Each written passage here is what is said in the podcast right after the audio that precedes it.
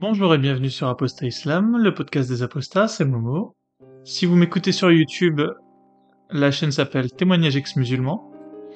Aujourd'hui, nous allons rencontrer Basma, qui est une jeune femme marocaine, et ce sera l'occasion pour nous de découvrir euh, le Maroc de l'intérieur. Alors le Maroc euh, du point de vue d'une femme qui a été élevée dans la bonne société marocaine.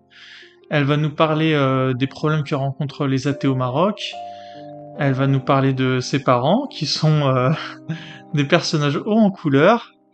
Et euh, voilà, je vous souhaite euh, en tout cas une bonne interview. Je vous rappelle à tous que si vous voulez entrer en contact avec moi, il faut m'envoyer un email sur apostaislam.com. je suis ouvert à tout type de discussion. On peut aussi organiser un débat si vous êtes une, personne musulmane. voilà, en tout cas, dans tous les cas, n'hésitez pas, contactez-moi. Euh, vous pouvez aussi me contacter via notre Discord. Alors notre Discord, le nom s'appelle euh, la Taverne des Apostats, le lien est en description. Et c'est aujourd'hui euh, le premier Discord en France des Apostats. Donc voilà, un, lieu chaleureux et un lieu qui tend à se développer au fur et à mesure des mois. Donc voilà, prenez le train en marche et on vous dit à très bientôt sur le Discord. Et maintenant, bonne interview. Bienvenue sur Apostat Islam, le podcast de tous les apostats. Aujourd'hui, on accueille euh, Basma. Euh, bah, enchanté Basma, et est-ce que je peux te laisser te présenter déjà rapidement euh, aux auditeurs? D'accord. alors, je suis Basma, j'ai 24 ans et je suis marocaine. je suis de Casablanca. Arbeda, bienvenue sur le podcast. Euh, bah, Est-ce que déjà tu peux nous parler de ton enfance au Maroc euh, du coup? Oui, donc euh, bah, j'ai grandi dans une famille assez progressive, on va dire. C'est pas vraiment des musulmans super pratiquants. Déjà, il faudrait d'abord que je présente un petit peu mes parents juste pour vous donner l'idée du, profil. Je vais commencer par la famille de mon père. La famille de mon père, c'est des, gens qui ont, ils, ont grandi, on va dire, dans un milieu assez musulman, assez attaché à la tradition, mais jamais dans l'excès, on va dire. C'est-à-dire que par exemple, mes tantes, il y en a qui est voilée. Euh, il y en a aucun qui est religieux, mes oncles, à part un, après certains problèmes de santé, mais bon. Donc voilà, déjà, euh, mon père, je, sais qu'il a fait des études en France, donc euh, il a quand même, enfin, il est quand même assez scientifique. il est comme quand il est rentré au Maroc, il avait un petit peu la culture des deux pays. Et après, bon, ma mère, ma mère, elle a grandi un petit peu pareil, mais un petit peu plus dans la modernité, on va dire, un peu quand même plus extrême.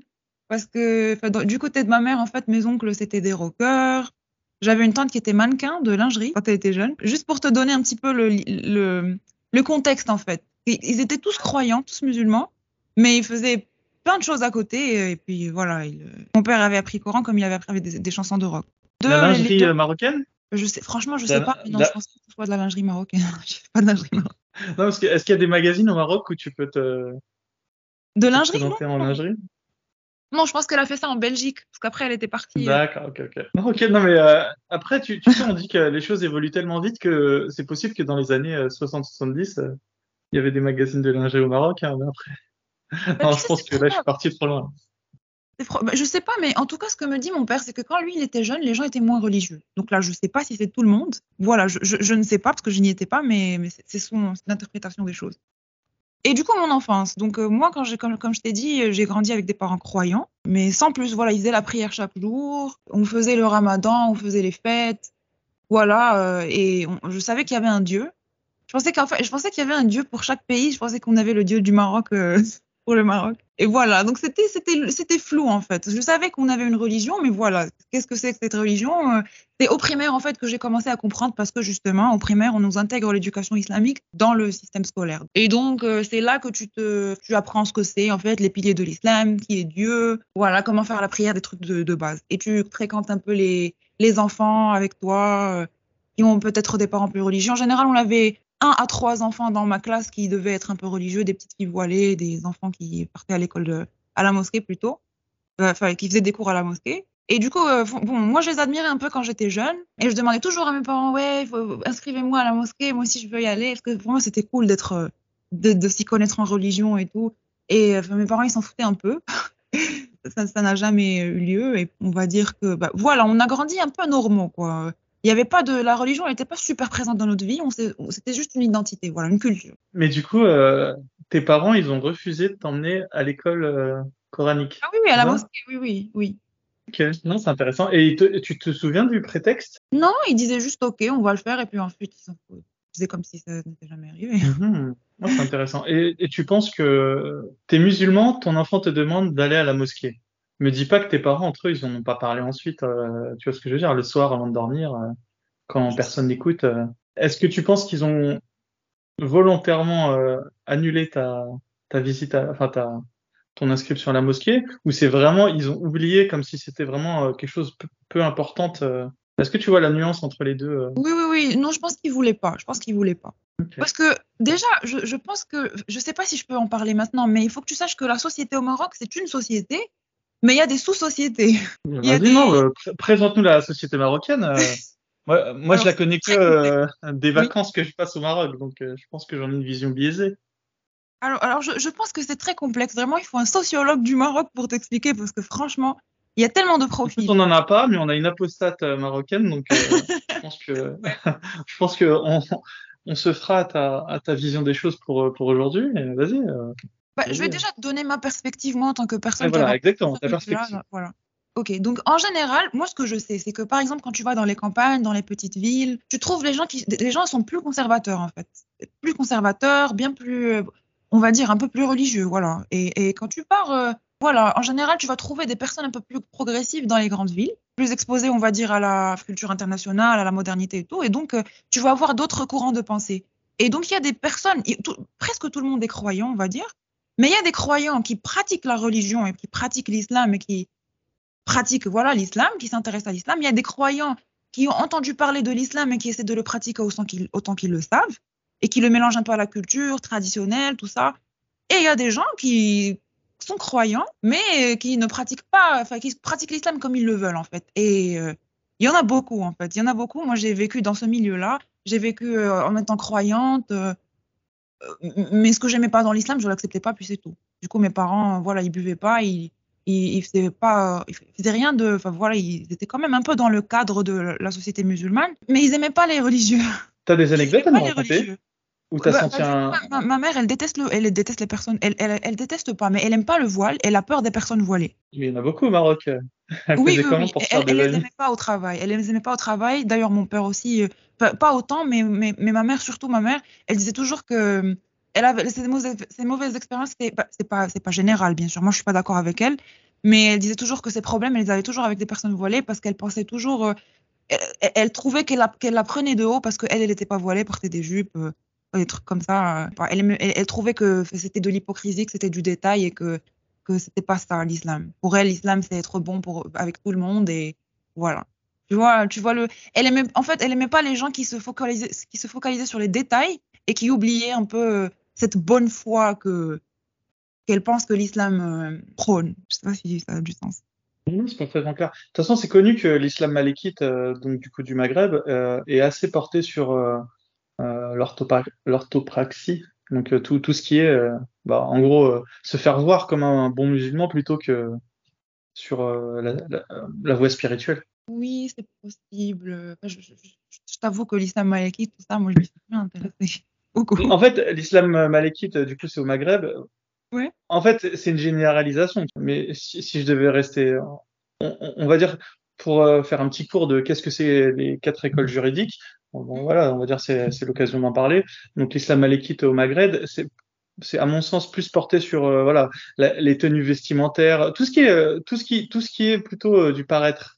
Et après, tu as l'islam hanbalite, on va dire d'Arabie Saoudite, qui est voilà beaucoup plus au pied de la lettre, avec beaucoup, c'est beaucoup plus dur dans, dans la pratique, beaucoup plus rigoriste. Ensuite, tu as les hanafites, qui sont plutôt les Turcs, et eux qui qui sont eux c'est plus spirituel, tu vois. C'est pour ça que tu as beaucoup de soufis là-bas euh, en Turquie. euh. Ensuite, euh, et ensuite le dernier islam, c'est le chafiite, et là c'est plus l'Égypte. Et l'Égypte, je t'avouerai, je sais pas trop ce que ça donne dans le quotidien, donc voilà. Celui-là, pour celui-là, je donne ma langue au chat. mais Voilà, c'est les, quatre islams. Mais continuons, continuons. peu importe, ça c'était, c'est juste un petit, un petit aparté. Et est-ce que tes parents ils t'ont déjà dit que quelque chose était haram, tu vois, genre ils t'ont engueulé parce que t'avais fait quelque chose d'interdit, euh, un, un moment où leur islam euh, serait ressorti euh, lors d'un, bah, d'un Euh, détail de ta vie, Je sais quelque pas. chose qui aurait montré qu'ils étaient vraiment musulmans. Alors, bon, je t'avoue qu'ils ils, ils- ils s'en foutaient un peu, mes parents. Ils parlaient pas beaucoup de l'islam. Et en général, ils étaient plus en train de. C'était plutôt moi qui essayais de, de m'approfondir dans l'islam et eux qui essayaient, surtout ma mère en fait, qui essayait de m'en sortir. C'était toujours un, un, débat, un, un, combat comme ça. Moi, je pensais toujours que mon père était un petit peu plus religieux parce qu'il parlait, il, me racontait des choses. Il disait pas, il donnait pas des raisons religieuses, mais par exemple, il disait que l'alcool c'était pas bien. Tu vois des choses comme ça. Moi, j'étais, moi, je disais toujours pourquoi est-ce qu'on célèbre la fête du mouton? Ça sert à rien. On peut juste, tu vois, des trucs comme ça. Il me, il me disait non, c'est important d'avoir une, tu vois, quelque chose qui nous unit, euh, une culture. La religion, c'est important. Il disait que la religion, c'était important pour pas, pas, en tant que religion, mais pour l'identité, pour la, le sens de communauté. Voilà. Tu, bah, tu sais que religion vient du latin euh, religere, ça veut dire relier. Ça sert à relier les gens entre eux. Donc lui, il ah bah plus oui, euh, relié, hein. dans le sens étymologique. euh. Ça traduit beaucoup la mentalité, enfin, en tout cas de ma, de, de- des personnes comme moi, on va dire pas comme moi, mais dans, dans le milieu dans lequel j'ai grandi, parce que c'est aussi des personnes dans mon école, les parents de mes amis. Tu vois, il y a plein de monde qui est comme ça au Maroc, pas juste euh, ma famille, qui, qui sont très croyants, et qui croient en Dieu et qui vont vers lui quand ils ont besoin de, spiritualité, mais qui pratiquent pas en fait euh, l'islam. Est-ce que dans ta famille, il y avait des gens qui étaient apostats peut- peut-être? Ou vraiment euh, pas du tout religieux, quoi? Pas du tout religieux, oui, il y en a plein. Les, les frères et sœurs de ma mère, ils sont tous pas religieux. Hein, ils ils n'avaient pas un tout. traitement de fa... Ok, mais ils n'étaient pas moins bien vus par ton père, par exemple, de ce fait-là? Pour d'autres raisons, pas vraiment pour des raisons religieuses. Ok. Ok, intéressant. Ok. Bah alors, euh, parlons de ton adolescence. Euh, l'adolescente d'une Ma- l'adolescence d'une marocaine euh, de la bonne société, on va dire marocaine, d'une grande ville comme Casablanca. euh, Raconte-nous. Ok, bah, alors, j'ai grandi, on va dire, toujours dans la culture musulmane parce que il faut que tu saches que même dans un milieu où les parents sont progressifs, on est toujours exposé à la religion. Parce que quand tu vas à l'école, tu as des cours de religion. L'éducation islamique, c'est dès le primaire jusqu'à la fin du lycée. Donc, euh, tu as toujours des profs, euh, même quand tu vas. Moi, moi, je, je partais à la mosquée qu'avec la famille de mes amis pendant le ramadan pour faire la dernière prière des tarawih. C'était le seul, le seul contact avec la mosquée que j'avais. Mais, mais à part ça, euh, on avait une éducation islamique à l'école. Donc, on, vivait normalement, on va dire, moi et même les gens de ma classe, on vivait assez normalement. Il y avait des exceptions religieuses, on va dire. Mais dans ma classe, les gens étaient normaux, quoi. Euh, croyants, mais on faisait tout, on faisait ce qu'on voulait, on avait des copains, on avait des copines. Tu vois, les trucs normaux, quoi, de tout le, tout le monde, tout- toutes les sociétés, on va dire. Mais on avait aussi l'éducation islamique qui nous recadrait de temps en temps. Mhm. Est-ce que vous parliez de religion euh, entre vous euh, à l'école? Oui, de temps en temps, quand c'était le cours d'éducation islamique, on parlait Ah, de religion. tout. Pas à la récré, par exemple? Hmm, pas tellement, non. Bah, C'était surtout des commérages, tu vois. Ouais, elle porte le voile, mais elle fume. Porte le voile, mais elle enlève euh, son voile quand elle va au café. Des trucs comme ça, tu vois, des commérages, quoi. Et c'est toujours contre les filles. c'est marrant, parce que ce qui est normal au Maroc euh, n'est pas du tout normal en, en France. hein. Mais non, non, c'est bien, c'est intéressant. Non, mais justement, parce que c'est l'islam au Maroc est très culturel, je trouve. Euh, plus culturel que. Enfin bon, ça, j'ai réalisé après, mais on, y arrivera. Mais du coup, ouais, il y avait des petits commérages comme ça. euh, Mais il y avait rien de. de- Il n'y pas- il y avait pas de débat on faisait des fatwas entre nous. Mais c'était surtout pendant l'éducation islamique qu'on parlait vraiment d'islam, en fait. On parlait d'islam, on avait, quand on avait des questions, on les posait aux profs. Et les profs, ils étaient. C'était des, des profs euh, qui qui étaient pas cons, en fait, parce qu'ils ils, ils savaient comment nous faire avaler les choses difficiles, quoi. Donc, euh, ouais. Bah, par exemple, euh, je sais pas. euh, Moi je, moi, je faisais du portrait quand j'étais jeune et on me disait toujours, ouais, le portrait c'est haram, tu peux pas faire de portrait, tu peux pas faire dessiner les gens et tout. Du coup, moi, je demandais au prof, il me disait très gentiment, il me disait, oui, mais tu sais, euh, c'est pas sûr, mais juste essaie d'éviter, juste pour être euh, dans, les, dans le bon camp, essaie de dessiner plus de nature, des trucs comme ça. Tu- Il me disait pas, en fait, euh, brutalement qu'il fallait pas le faire. Ou, Ça par exemple, non, ça a pas marché. non, en fait, parce que brutal. mon père savait détourner en fait. Mon, mon père savait détourner la chose. Il me disait, pour ça, il m'avait dit, il m'avait dit Dieu est déjà parfait. Il est, il sait qu'il est parfait et c'est pas toi qui va remettre en question euh, sa perfection. Donc, euh, du coup, moi, ça me, ça, ça me mettait à l'aise et je continuais de faire ce que je voulais. Et il y avait ma mère aussi qui disait un truc bien. Tu sais, comme, comme quoi on peut détourner la religion comme on veut. Hein. Elle disait, euh, Dieu, enfin, Allah jamil wa jamal, c'est un truc, euh, je sais pas si c'est dans le Coran. Je, je sais pas franchement. C'est Dieu, Dieu est beau et il aime la beauté. Non, non, c'est un hadith. Hein. Non, si, si. Ah, ok, bah voilà. D'ailleurs, on peut Du dire coup, que le prophète était, était grossophobe. Quoi? Tu connais la grossophobie? Oui, oui, oui. bah, Les musulmans sont de nature grossophobes. Quoi. Ils aiment pas tout Ah ce bon qui est laid. Quoi. Ah oui, oui, oui, bah, c'est possible. Hein. On est un peu quand même. bah, Il y a un peu de laideur au Maroc. Hein. Je ne pas se, pas se voiler la face, mais euh, en principe, j'imagine que oui. Après, je peux te Non, dire qu'il y a beaucoup de monde qui s'en fout au Maroc. On, les apparences physiques, euh, c'est vrai que c'est quand même euh, assez important pour certaines personnes, mais pour d'autres personnes, franchement, c'est pas ce. Après, on a d'autres problèmes. Peut-être que c'est pour ça. D'autres problèmes, préoccupations, on va dire, mais c'est possible. C'est quoi tes préoccupations d'adolescente bah, c'était, c'était les garçons. c'était les, les... Mais comment vous faisiez d'ailleurs avec les garçons? Parce que c'est interdit de se fréquenter, non? Oui, c'est interdit. Et il y avait beaucoup de parents qui, avaient, qui interdisaient ça aux enfants. c'était super tabou, quoi entre les, les, enfants et les parents, on ne parle pas de, son copain, de sa copine. moi, mmh. j'avais une famille qui était. En plus, j'ai vécu avec ma mère, donc euh, avec mon père. Bon, je lui raconte pas trop ma vie personnelle, mais ma mmh. mère, si. Et franchement, ma mère, euh, elle était normale, quoi. Il n'y avait pas de problème avec mes copains. J'avais des, amis dont les parents étaient quand même assez extrêmes. Il fallait pas, la fille ne devait pas fréquenter des garçons ou pas trop. Euh, si c'est romantique, c'est interdit. Tu vois, des trucs comme ça. Mais mmh. en gros, les filles, ce qu'elles faisaient, c'est qu'elles le faisaient en cachette. Et je pense que les garçons aussi. Hein que ouais, les garçons aussi, ils ont des. J'ai rencontré des garçons dont les parents étaient très religieux, ils devaient vraiment cacher leur contact avec les filles, quoi. Ils s'en privaient quand même pas. Est-ce qu'ensuite tu avais une réputation hein, si tu sortais avec un garçon ou il n'y avait pas de ça euh, à votre échelle? Mmh, Il y a des gens qui te jugent, surtout les gens de mon primaire qui sont après devenus religieux et tout, ils me jugeaient, on m'a déjà traité de pute. Mais. Euh, ouais, quand même. Ah oui non, ça c'est normal, on te traite de Ce qui, est, ce qui est bien avec euh, les Marocains, c'est qu'on n'est pas tout à fait pareil. Hein. Ce qui te semble une anecdote euh, aurait pu traumatiser les petites filles françaises. Quoi? Non, mais ce qui est marrant, c'est que toi, tu trouves des choses euh, un peu, entre guillemets, normales, et si je te sors pas les verres du nez, tu vas pas nous les dire, en fait. Ah oui. ok. ok, bon, ok, tu faisais de pute, et ça va, tu le, tu le vivais bien Je m'en foutais un peu aussi, tu vois, parce que je me disais, ouais, c'est des gens qui pensent pas comme moi, euh, moi je fais ce que je veux, et puis moi je sais que je fais rien de mal, tu vois, donc pour moi ça n'a jamais été un problème.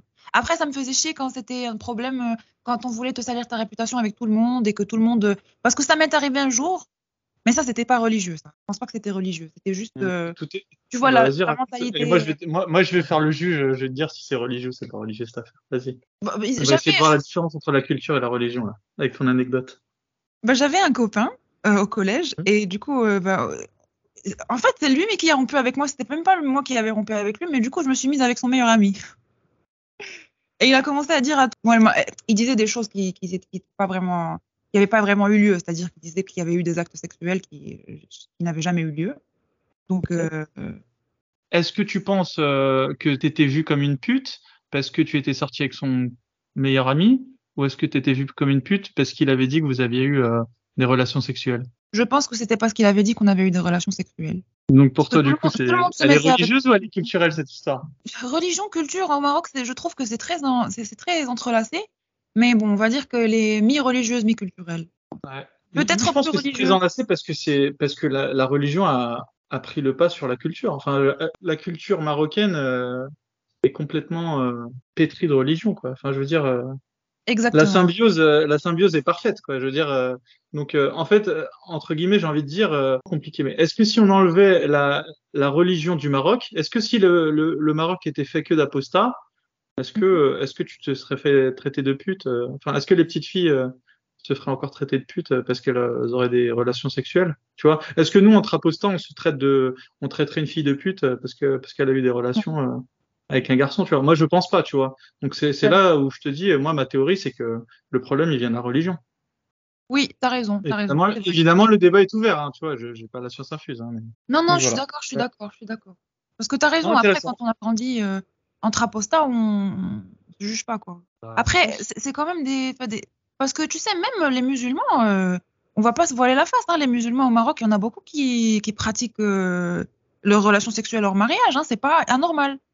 Bon, c'est anormal pour certaines personnes qui vivent dans leur petit cocon, mais après, il y a beaucoup de gens euh, dans les grandes villes qui font ce qu'ils veulent. Est-ce qu'on les juge? Bon, je sais pas trop, ça dépend. Si tu fais la même chose, tu vas pas juger. Mais si tu es dans ta religion et que tu le fais pas, je pense que tu vas juger, oui. Ok, super intéressant. Ok. Bon, et on, évidemment, on dira que tout ça, c'était juste une anecdote pour toi. Hein, mais euh, je peux te dire qu'une histoire comme ça, ça aurait pu traumatiser des, petites filles en France. Hein. Bah oui, j'imagine.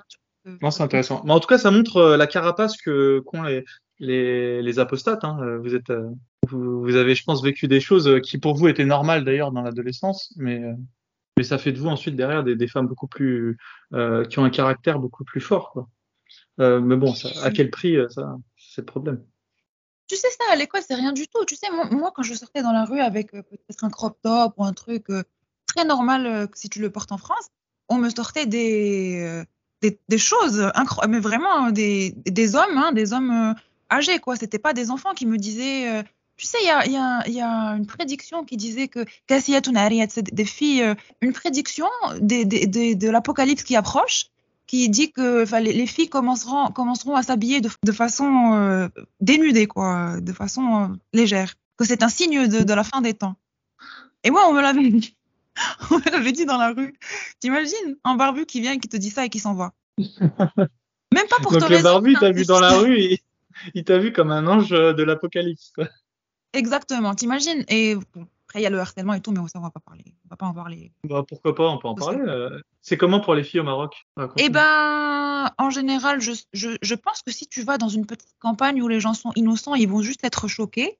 Peut-être qu'ils vont te juger, mais ils vont pas t'agresser, je pense. À part si c'est des, des extrêmes, des fous. Franchement, je sais pas. Ça dépend aussi des campagnes et des régions. Mais euh, vas-y, on va, on va, on va essayer de, de, de se concentrer sur euh, les- la grande ville pour D'accord. aujourd'hui. alors, alors, déjà, à Casablanca, on est très, très. C'est mixte. En fait, c'est mixte. Il y a de tout. À Casablanca, il y a vraiment, vraiment de tout. Donc, euh, même quand tu vas dans le centre-ville, il y a, il y a des gens modernes qui s'en foutent et il y a des gens qui. euh, bon, ils sont un petit peu plus euh, fermés, quoi. Et du coup, tu te fais à Casablanca. Par exemple, à Rabat, c'est pas aussi fréquent, j'ai remarqué. Mais à Casablanca, tu te fais harceler hyper. Mais vraiment hyper. Tu peux pas porter un truc. voilà, tu dois t'habiller normalement. Dépendant des quartiers aussi. Moi, j'étais plus au centre-ville. Donc, moi, je m'habillais en norm- normalement en t-shirt en jean. Mais si je portais une jupe ou un short ou un truc, alors bonjour la catastrophe, parce qu'on va sûrement te dire un truc ou on va te toucher. On va te toucher le- les fesses. On va te-. Et moi, c'était. Moi, j'étais mince, hein. J'avais une amie qui, s'habillait normalement. Elle, elle s'habillait pas de, ma- de manière euh, euh, très, euh, on va dire, osée. Et euh, on l'a touchée quand même. De tous les âges, de tous les âges, vraiment de tous les âges. On te laisse pas tranquille. Les voilées aussi, un jour on l'a draguée. Elle et sa mère, sa mère elle est voilée, elle porte, euh, porte des choses très très amples. On, l'a- on les a voilées en combo, euh, pardon, on les a draguées en combo. T'imagines? Ma théorie, c'est qu'en fait, à force de voir des, des, des femmes en voile, le voile n'est même plus un obstacle à la drague, en fait. Tu vois ce que je veux dire? Le, Ah non, pas du tout, pas du tout. Les mecs ont décidé de draguer, bah, avant les femmes n'étaient pas voilées, donc ils voilaient, ils, ils allaient pas draguer les quelques voilées, mais maintenant que tout le monde est voilé, bah écoute, euh, il faut, bien draguer quelqu'un, donc ils se mettent à draguer les, les femmes voilées, hein. Et puis, Oui, oui. maintenant peut-être, on va dire celles aujourd'hui qui sont pas voilées, euh, draguer, c'est les femmes en niqab, par exemple, tu vois. Mais je, je peux t'assurer que le jour où tout le monde est en niqab, eh ben, ils dragueront Ouais, les femmes en niqab. Parce que je pense que la théorie des femmes euh, musulmanes, c'est de se voiler pour éviter la drague, mais ce qu'elles comprennent pas, c'est que en fait, elles le font que relever euh, d'un cran, euh, on va dire euh, la tenue vestimentaire, mais euh, les mecs ont envie de draguer, donc euh, elles peuvent relever au- d'autant de crans qu'elles veulent la tenue vestimentaire. les mecs continueront à, à draguer, quoi. C'est qu'un c'est qu'un répit temporaire, on va dire le voile. Ben, la preuve, la preuve en est avec ton, ton anecdote. Hein. Oui. Et du coup, Ouais. moi, je pense que c'est pas juste les femmes, en fait, c'est tout le monde. C'est vraiment tout le monde est coupable de ça. Ouais, Après, euh, il y a une culpabilité quand tu es une fille parce que euh, on t'apprend à l'école. euh, le, le truc du voile, c'est un peu flou dans le Coran. Je pense que vous en avez déjà parlé, mais c'est un peu flou. Hein, le, le voile, tout ça, je pense que ça existait avant le Coran et qu'ils ont adapté le verset à la tenue qui existait déjà et ils ont imposé le voile. Mais du coup, à l'école, on nous apprenait que la, la femme, la plupart de son corps, il fallait, le, il fallait couvrir le corps. Et du coup, toi, tu, te sens coupable, pas en vis-à-vis de la société, mais en vis-à-vis de Dieu. Parce que quelles que soient les raisons pour lesquelles euh, le voile a été imposé, ben, on te dit à l'école qu'il a été imposé, donc il faut le faire.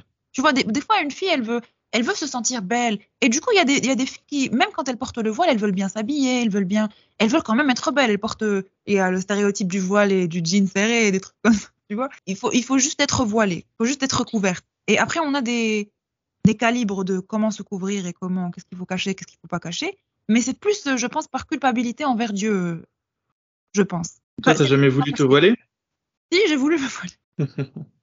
j'ai voulu me voiler. Alors, ma mère, elle était à la fin, raconte-nous. j'étais folle. C'est venu avec. euh, je vais, je, je, je, vais t'expliquer déjà une. C'est un peu le, la vie stéréotype de, de, de, mon, de, mon, enfin, de mon profil et du profil, de- du profil des jeunes qui sont comme moi. En général, tu, tu es croyant et tu ne pratiques pas la religion. Tu fais pas ta prière, tu fais pas les trucs, tu fais le ramadan, les fêtes, mais c'est tout.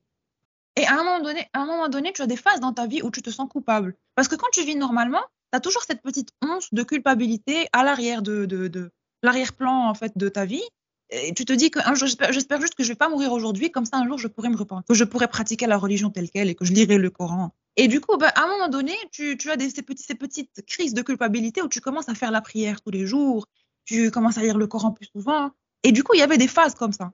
Et tu espérais que ça allait durer, mais en général, ça durait pas. Pour moi, ça durait pas plus de trois semaines. Et du coup, voilà, c'était l'une de ces phases, mais elle est un peu plus extrême parce qu'elle est venue après la mort de l'ami de, ma meilleure amie, d'un ami de ma meilleure amie. Il est mort, il avait notre âge et ça nous a traumatisés. Ça a traumatisé elle, mais son traumatisme m'a traumatisé. À un moment donné, moi aussi, j'ai commencé à penser à la mort, j'ai commencé à lire le Coran plus, tu vois, des, faire des choses religieuses et je voulais vraiment, vraiment commencer à. Je voulais aller au paradis, quoi. je voulais pas aller en enfer. Du coup, j'ai commencé à lire le Coran un peu plus, à explorer la question du voile et je voulais me voiler. Et ma, mère, ça l'a, ça l'a choqué. Franchement, ça l'a choqué. Elle m'a dit hors de question. Un jour, elle m'a dit qu'est-ce qui se passe? Parce que je devenais un peu trop extrême. Elle m'a dit, elle m'a mise, elle s'est posée avec moi sur mon lit. Elle m'a dit mais qu'est-ce que qu'est-ce, qu'est-ce qui t'arrive? Et je commencé, j'ai commencé à lui parler. Elle m'a recadré. Puis voilà. Elle t'a dit quoi? Elle m'a, elle a essayé de chercher quel était mon mal. Pourquoi est-ce que j'ai été en train de me convertir en super extrême elle, a compris que c'était la mort du garçon, que j'avais peur de la mort et que voilà, je voulais pas aller en enfer. Et elle a commencé à me donner sa vision à elle, que l'islam, euh, Dieu, euh, il s'en fout des détails, Dieu, il veut que tu sois une bonne personne, l'important c'est que tu fasses pas de mal, des choses comme ça, tu vois, qui m'ont calmé. Finalement, je, m'en foutais du reste. En plus, la question du voile, le truc, c'est que la question du voile spécifiquement, elle est, comme je t'ai dit, elle est floue parce que qu'est-ce qu'il faut couvrir? Ça, c'est, je pense que c'est plus culturel que religieux. Moi, personnellement, c'est ce que je pense. Après, il y a la question de si on n'est pas sûr de ce qu'il faut couvrir, pourquoi est-ce qu'on se couvre entièrement pendant la prière? Est-ce que c'est obligatoire? Des choses comme ça, mais, mais vraiment, dans le verset du Coran, moi, je trouve personnellement que c'est quand même flou. On ne sait pas ce qu'il faut couvrir exactement. Qu'est-ce que, qu'est-ce que ce mot a comme sens? Ça pourrait prendre, personnellement, je pense que ça pourrait prendre plusieurs temps. Une théorie sur ce, ce verset, c'est que, en fait, dans l'Arabie euh, de l'époque, les esclaves étaient euh, nus, tu vois, elles étaient torse nu, on va dire. Et euh, en fait, c'était pour que l'on puisse au premier coup d'œil distinguer une esclave d'une euh, d'une femme euh, libre. Libre. Et euh, du coup, c'est pour ça qu'en fait, le verset n'avait pas besoin d'être précis. En fait, le simple fait qu'une femme soit voilée montrait qu'elle n'était pas une esclave. En fait, je pense que c'est ça en fait la vraie signification du verset. Et c'est pour ça que c'est un détail. Et il y a il y a un hadith où, où où Omar voit une, une, esclave voilée et il lui enlève son voile en fait et euh, pour bien et, ensuite il lui dit euh, toi t'es une esclave t'as pas besoin de mettre ça je pense, qu'elle est là la clé de de, de, de, de, de ce verset parce que je, je, je, je c'est des bribes dans ma tête parce que je, je, n'en suis ça fait très longtemps que j'ai pas consulté ça mais je, je, sais que dans une certaine situation il y en avait un qui en avait tapé une parce qu'elle se couvrait je sais pas si c'est. c'est lui. Ah, c'est c'est c'est Reddit. Oui, oui, quand je t'ai dit lui a pris, en fait, Omar, il avait l'habitude de frapper tout le monde, en fait. Euh, ah, son fils, euh, ses femmes. Euh. En fait, il, il, traînait avec un Darik, c'est un espèce de martinet, un fouet. Et en fait, c'était un peu un. En fait, je pense qu'il était un peu fou en fait. et en fait, il frappait tout le monde. Donc oui, quand je t'ai dit lui, il lui a, quand je t'ai dit lui enlever son voile, c'était l'euphémisme pour dire il l'a dégagé à coup de, à coup de savate. bah, tu vois. Après, après quand tu quand tu vois ça, tu te dis. Si le voile c'est vraiment dans le si c'est vraiment pour préserver une modestie si c'est vraiment parce que j'avais un prof qui me disait ouais tu vois regarde l'Occident ils ont beaucoup de, beaucoup de problèmes d'impuissance. Nous on n'a pas ça dans les sociétés musulmanes on n'a pas ça. Les gens sont sexuellement euh, plus performants peut-être ce qu'il a dû dire. Mais euh, il a dit que c'était pour ça en fait parce que les femmes se couvraient qu'on avait euh, cette chasteté et tout. Mais au final finalement s'il y avait toujours des esclaves ben elles seraient nues pourquoi elles, elles elles, pas le droit de se couvrir Déjà, cette question d'esclavage, c'est tout un autre sujet. Mais dans cette époque-là, imagine qu'on vive dans cette époque-là, qui est des esclaves, que elles, elles doivent se dénuder. Ça, supprime tout le, ça, supprime tout ce, raisonnement en fait, je trouve. Non, mais c'est bien pour ça que le Coran est, il est bien fait en fait. Le Coran, il est très flou. Comme ça, ensuite derrière, selon l'époque et le lieu et euh, le contexte, tu peux toujours euh, inventer euh, une raison en fait. Exactement, Voilà.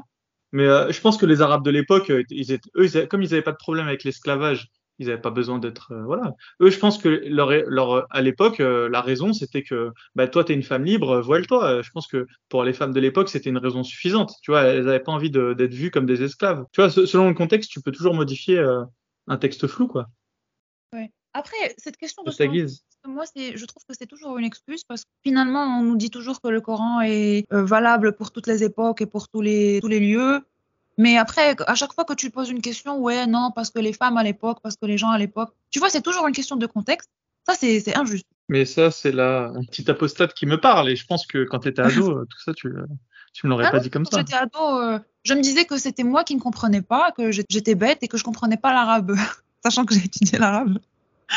que je connaissais, comprenais pas suffisamment l'arabe. Nous, on nous justifiait tout par le rape. On nous justifiait tout par. euh, Il y a des choses que, l'on ne sait pas, que Dieu sait, et voilà. Tu, fourres, tu, bourres, tu bourres tous les trous avec ça et tu te fermes la gueule euh, mentalement. euh, voilà.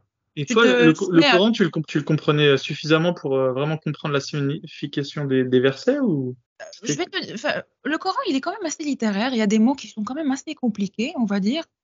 Mais après, on comprend l'arabe au Maroc. Tu vois, on étudie l'arabe classique, donc il suffit d'avoir juste un livre d'explication ou un dictionnaire pour comprendre euh, le sens du mot, quoi. Et il y a des sens, euh, t'as beau essayer de les, de les faire dévier, c'est le sens est là.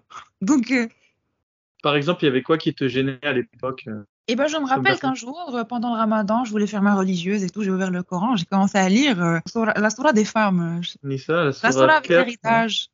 Ouais, exactement. Donc, cette sourate, à un moment donné, il te dit. euh, euh, déjà, la partie de l'héritage, moi, je comprenais pas, je comprenais pas, je me, disais, j'en voulais un peu à Dieu et je me disais, ouais, bon, euh, il doit savoir pourquoi. Et du coup, bah, et, à un moment donné, je vois qu'il faut frapper sa femme, qu'il faut l'enfermer. Si elle fait, je, sais- me rappelle plus de l'ordre, mais je sais qu'il faut, bah, je pense lui dire, après la frapper, ensuite l'enfermer s'il fait un truc mauvais. Et je me disais, mais c'est quoi ce, qu'est-ce qui se passe là? Qu'est-ce qui se passe? Et, j'ai relu parce que j'ai pensé que j'avais pas compris. Du coup, j'ai relu et relu. Et à un moment donné, j'avais tellement peur. En fait, j'avais le cœur qui battait. Je me disais, mais c'est quoi ce truc? En même temps, j'avais peur parce que je réalisais que c'était ma religion, que, qui était une religion parfaite. En même temps, j'avais peur parce que j'avais peur de moi-même, parce que je contredisais la religion et que ça, c'était vraiment l'interdit ultime. Que je pensais que j'étais pas d'accord avec le Coran, qui était censé être parfait. Et du coup, j'ai juste fermé le Coran et j'ai fait comme si ça n'était jamais arrivé et puis j'ai pas pu continuer. Intéressant. Et tu, tu t'es, pas retourné les jours après? T'as pas demandé à ton père ou à ta mère une explication? T'en as pas parlé à tes copines? Euh, non, en fait, non. Parce que ça m'a tellement choqué que j'ai juste, euh, j'ai juste posé ça dans, un, dans la zone déni, en fait, et puis j'ai continué ma vie et j'ai fini mon ramadan. Super. Et ça m'a trop choqué. Il y a beaucoup de parties qui me choquent. Je sais pas, il y a des histoires un peu extrêmes euh, dans le, dans le Coran. Mais, mais cette partie-là, franchement, moi, ça m'avait, j'avais trouvé, j'avoue- j'avais trouvé ça euh, gore, quoi, barbare. Pas gore, mais barbare. Des choses gore, il y en a dans d'autres, dans d'autres parties. Ok. Parlons de ton chemin vers euh, l'apostasie, du coup, je pense qu'on va se diriger Oui, tranquillement. hein. Ouais. Du coup, euh, la phase de, de, de la super religion, la super phase de religion, c'était vers le bac. Et après, bah, je suis partie vivre seule. Et du coup, j'ai commencé, euh, on va dire, euh, penser de, enfin, penser, pen- penser de moi-même. On faisait plus l'éducation islamique à, à- à l'université. Du coup, je commençais un petit peu à m'isoler avec moi-même et à essayer de, po- de- juste d'être plus consciente de, moi-même et de ce que je, en quoi je crois. Et à l'époque, j'avais des, j'avais des, j'avais entendu parler des athées, mais moi, je les jugeais. Je me disais, ouais, non. euh, c'est des gens, c'est des hipsters, c'est, tu vois. Je me disais, non, ils ont pas bien compris, ils s'en foutent du Coran, ils ont pas lu. Et du coup, mais moi non plus, j'essayais de pas de lire le Coran. Mais je m'étais un, un- un peu plus rapprochée de la religion, on va dire. J'avais commencé à essayer de prier plus souvent, de faire des trucs, tu vois, euh, sans, extrémi- sans extrémisme, mais juste d'être un peu plus, on va dire, correcte dans ma pratique de l'islam. Et, mais le, le truc, c'est que j'avais toujours le problème des copains. Donc, j'arrivais pas à ne pas. Enfin, à un moment donné, j'ai eu un copain, quoi. Et euh, bah, ce copain, il était athée. Et c'est après m'être mise avec, Déjà, quand j'étais avec ce copain, il y avait beaucoup de conflits, on va dire, euh, par rapport à ça, parce que moi, j'étais musulmane, lui, il était athée. On- n'était pas d'accord sur certains plans. Et du coup, je commençais à me plaindre auprès de mes amis proches de ces problèmes. Et il y a un ami un jour qui vient vers moi, il me dit Est-ce que je pourrais parler à ton copain? Je lui dis Pourquoi? Et il me dit bah, Ton copain, c'est un athée et, je, je pense que je, je, je pense que j'ai quitté l'islam. Et moi, je suis furieuse. Parce que déjà, j'ai des problèmes avec mon copain. Je me dis, mais qu'est-ce qui se passe? Mon, mon ami, il va pas bien. Non, non, non, il faut pas que ça se reproduise. Je vais aller parler à mon ami, je vais le remettre sur le droit chemin. Du coup, bah, je suis allée le rencontrer. Et ce- cet ami-là, c'est pas, il est pas bête. Hein. Il, est, il est quand même assez cultivé. Il fait ses lectures. euh, on, on va dire qu'il est plus intellectuel que moi. Et du coup, on commence à parler de religion. Me- commence à m'expliquer. Moi, j'étais dans le mindset de je vais aller le convaincre. Et, euh, mais mais j'avais pas d'outils. Moi, mon seul, en fait, c'était un argument, un argument débile, mais c'est un argument qu'on a beaucoup euh, en tant que, en tant que musulman. Oui, regarde comment ce monde est parfait, regarde comment tout est fait tellement beau, c'est impossible qu'il y ait un Dieu. Littéralement, c'était mon seul argument. Et du coup, je suis partie lui parler, il a commencé à me donner les raisons pour lesquelles il a apostasié. Et à la fin de la discussion, c'est plus moi qui lui posais des questions que lui. Donc moi, j'étais plus curieuse que lui. En fait, euh, j'avais encore plus de questions. Tu te souviens de ces raisons? Il y en avait beaucoup. Mais moi, je me rappelle que le soir, je suis rentrée chez moi et je me suis dit, pourquoi est-ce que Dieu étant parfait, pourquoi est-ce que, et, Dieu étant omniscient et étant, en contrôle de tout, pourquoi est-ce qu'il fait en sorte que certaines personnes soient musulmanes et pratiquantes et correctes Pourquoi est-ce qu'il euh, il, laisse cette, opportunité aux gens de, juste sortir de l'islam ou, faire des péchés, alors que lui, il est parfait et que déjà, euh, on, croit au destin en islam. On croit qu'il y a quelque chose d'écrit, il, y a de, il y a un destin. Et du coup, c'est comme si en fait tu es destiné à faire ton péché et tu es jugé pour ça. À commettre ton péché et jugé pour ça. Et moi, pour moi, ça m'a fait un gros mindfuck dans ma tête. Je me suis dit, euh, bon, qu'est-ce qui se passe? Et je me suis dit, ok, euh, j'ai des doutes. Euh, c'est vraiment comme ça que ça a commencé. C'est est-ce que je suis, est-ce que je suis dans ce monde de ma propre volonté ou est-ce que la volonté de Dieu est déjà en train de s'appliquer? Parce que nous, en islam, quand il y a un truc qui va mal, on dit ouais, c'est la volonté de Dieu. Mais quand c'est nous qui faisons quelque chose de mal, ouais, euh, c'est moi qui dois être blâmé. Euh, tu vois, ça dépend des contextes. Et du coup, moi, ça m'a, ça interpellé. J'ai commencé à parler à ma soeur de ça euh, quand j'étais en train de douter. Je lui ai dit qui se passe, pourquoi ce truc. Et, elle voulait, elle voulait rien entendre. Elle, je, l'ai confuse aussi et elle voulait fermer la discussion pour pas tomber dans le même truc que moi. Et je me suis dit, écoute, ça m'a, suivi en fait. Ce truc, ça m'a suivi. Pendant le, le lendemain, le surlendemain, à un moment donné, je me suis dit, écoute, il faut que tu lises le Coran parce que si tu n'as pas, on avait lu le Coran à l'école, on avait appris les versets et tout, mais bon, euh, on les avait pas appris. Je pense pas qu'on les ait appris en ordre. Je me rappelle pas et on avait, je pense pas qu'on ait tout lu. Je me suis dit, tu vas lire tout le Coran et ensuite tu vas juger. Peut-être qu'il y a des trucs, tu vois, peut-être qu'il y a des trucs qui vont euh, expliquer pourquoi tu as tellement de, Et du coup, ben, je prends le Coran, je, lis la Fatiha, la première, et je, vais vers la soirée de la vache. Qu'est-ce que je trouve? J'ai un Coran là à côté de moi. Je vais te lire. Sachant que la Sola de la vache, moi je la connaissais. Cette partie-là, en plus, le début de la Sola de la vache, ma mère, elle l'appelait, elle, joué tous les matins dans sa voiture. Donc moi, je, je connaissais par cœur euh, la première partie. Hein. Mais je vais la lire en français. Euh, Dieu a placé un sceau sur leur cœur, sur leur ouïe et sur leurs yeux, est un écran obscur. D'énormes tourments les attendent. Alors, c'est qui qui a placé les écrans et les trucs? C'est Dieu. Et là, il dit, dans, le, mhm. dans la 15, il dit Dieu se moque d'eux et les laisse courir aveuglément dans leur démesure. Alors, il faut que tu saches que dans cette traduction, moi c'est la première fois que j'ouvre un Coran en français là, tout de suite. Euh, dans cette traduction, Dieu les laisse courir aveuglément dans leur démesure. C'est, je trouve personnellement que c'est un euphémisme. Parce qu'en arabe, moi personnellement, comment je l'interprète Je l'interprète que Dieu les encourage en fait dans leur, euh, dans leur péché. C'est pas juste les laisse courir, c'est vraiment Dieu. Euh, il y a un mot d'Ohom Fitorianem, pour moi, c'est, c'est pas, c'est pas passif, c'est actif. Tu vois? Et donc, pour moi, ça me dit, je, je me dis, mais qu'est-ce qui se passe? Dieu encourage ça? Pour quelle raison, en fait? Dieu est rancunier. C'est soit Dieu est rancunier, soit il a un problème avec son ego, soit il se passe quelque chose. Dieu n'est pas parfait. Ça commence à clasher avec ma, notion de perfection de Dieu. Parce que c'est soit Dieu.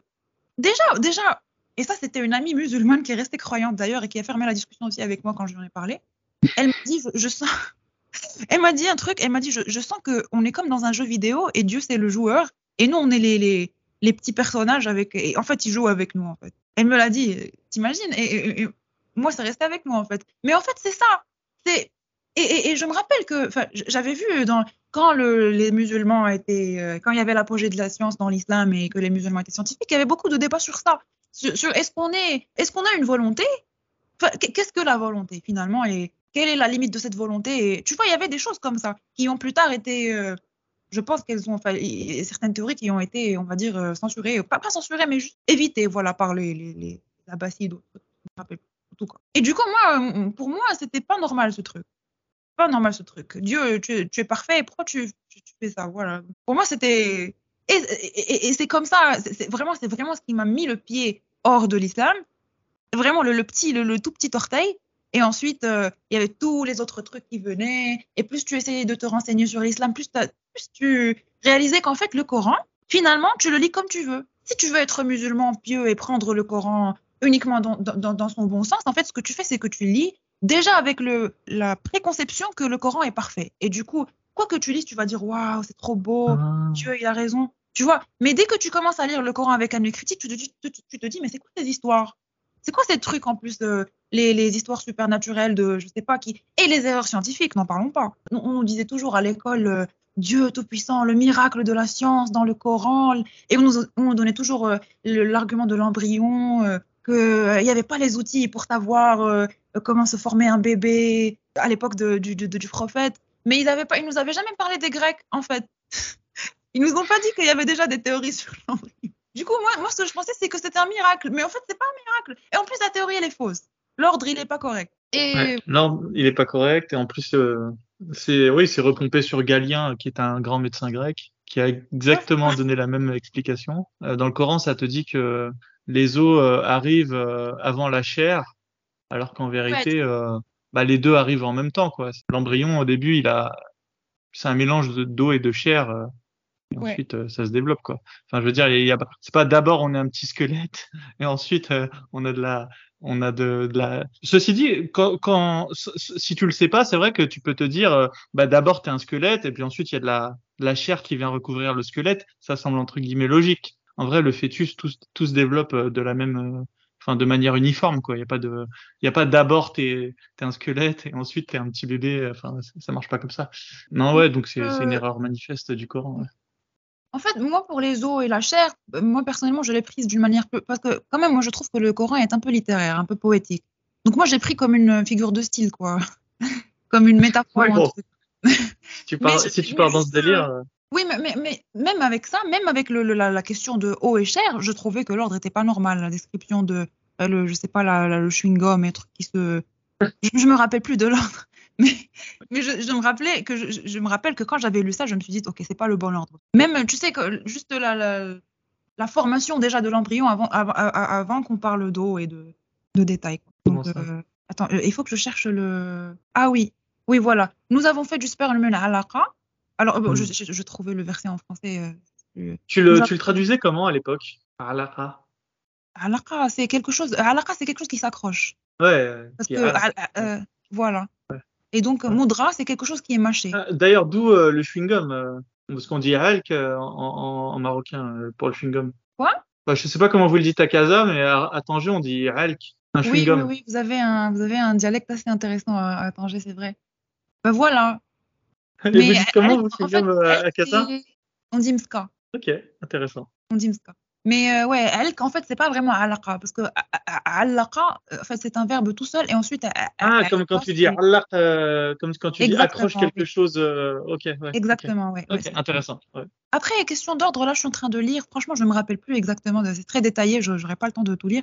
Mais peut-être que c'est ça aussi, la question d'eau. Franchement, je, m'en fous un peu pour, pour aller faire les. les, En bref, on laisse ceux qui s'intéressent au sujet le creuser. je pense qu'on a déjà donné les pistes. Voilà, exactement. Donc voilà, euh, peut-être que je me suis trompée, mais voilà, tu as raison pour le.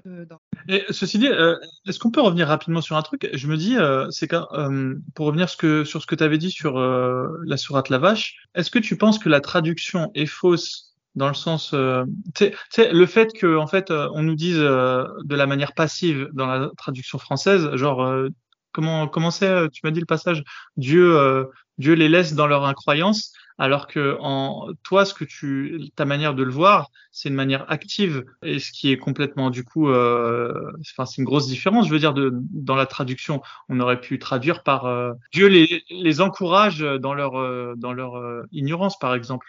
Est-ce que tu penses que la traduction elle est fausse du fait que celui qui a traduit, il était de bonne foi, tu vois, il était tellement pieux et religieux, on va dire, il s'est menti à lui-même, il l'a traduit de la manière passive, ou alors tu penses que c'est vraiment il sait que c'est de manière active, mais il a voulu tricher, il a voulu euh, tromper euh, son auditoire français en, lui disant que c'était à la manière passive.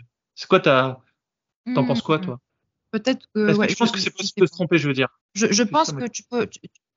dépendant de. Est-ce que tu, veux te nier la chose dans ta tête ou euh, dépendant de beaucoup de choses, parce que tu sais, quand on est. quand on, quand on le lit en arabe, c'est comme un poème. C'est, on va dire que c'est c'est flou un peu, tu vois, c'est un peu flou et du coup, tu peux l'interpréter de, de, plusieurs manières. Les, les, mots, en plus, c'est des mots euh, quand même assez littéraires, donc euh, je pense que tu peux te donner cette liberté de, de, te permettre ce déni et de te dire que oui, Dieu, Dieu il a voulu dire ça en fait. Mmh. donc peut-être, c'est soit que lui, il est dans le déni, soit il s'est dit, bon, euh, on va pas choquer les Français, on va leur, on va leur mettre une expression un peu plus, voilà. Mais déjà, Dieu se moque d'eux. Déjà, ce qui est fait est fait. Dieu se moque d'eux. T'imagines un, Dieu, un Dieu parfait qui se moque des pécheurs. pas, moi je trouve que c'est. Pour un Dieu qui a créé l'univers. Dieu. Il a que ça à faire. Exactement, tu vois. Donc, Son occupation entre deux créations d'étoiles. voilà, il se moque des mécréants. déjà, c'est lui qui les crée, c'est lui qui les met sur Terre. Et, je, je sais pas, mais je pense que s'il voulait vraiment qu'il croit en lui, pourquoi déjà il a pourquoi est-ce qu'un Dieu parfait a besoin de tester ses sujets? C'est quoi le but? Si ce n'est pas pour confirmer à lui-même parce qu'il a des doutes que ouais c'est Dieu tout puissant. Pourquoi est-ce que tu vas me faire vénérer euh, ton existence cinq fois par jour? Qu'est-ce que ça t'ajoute à toi en tant que Dieu parfait? Tu vois, euh, déjà la perfection de Dieu, déjà quand je sais pas, mais maintenant que je ne, que suis plus que, pardon que je ne suis plus musulmane, euh, pour moi c'est absurde en fait tout ça. Dieu est parfait. Pourquoi est-ce qu'il a besoin de moi? Il s'occupe de, je sais pas, de.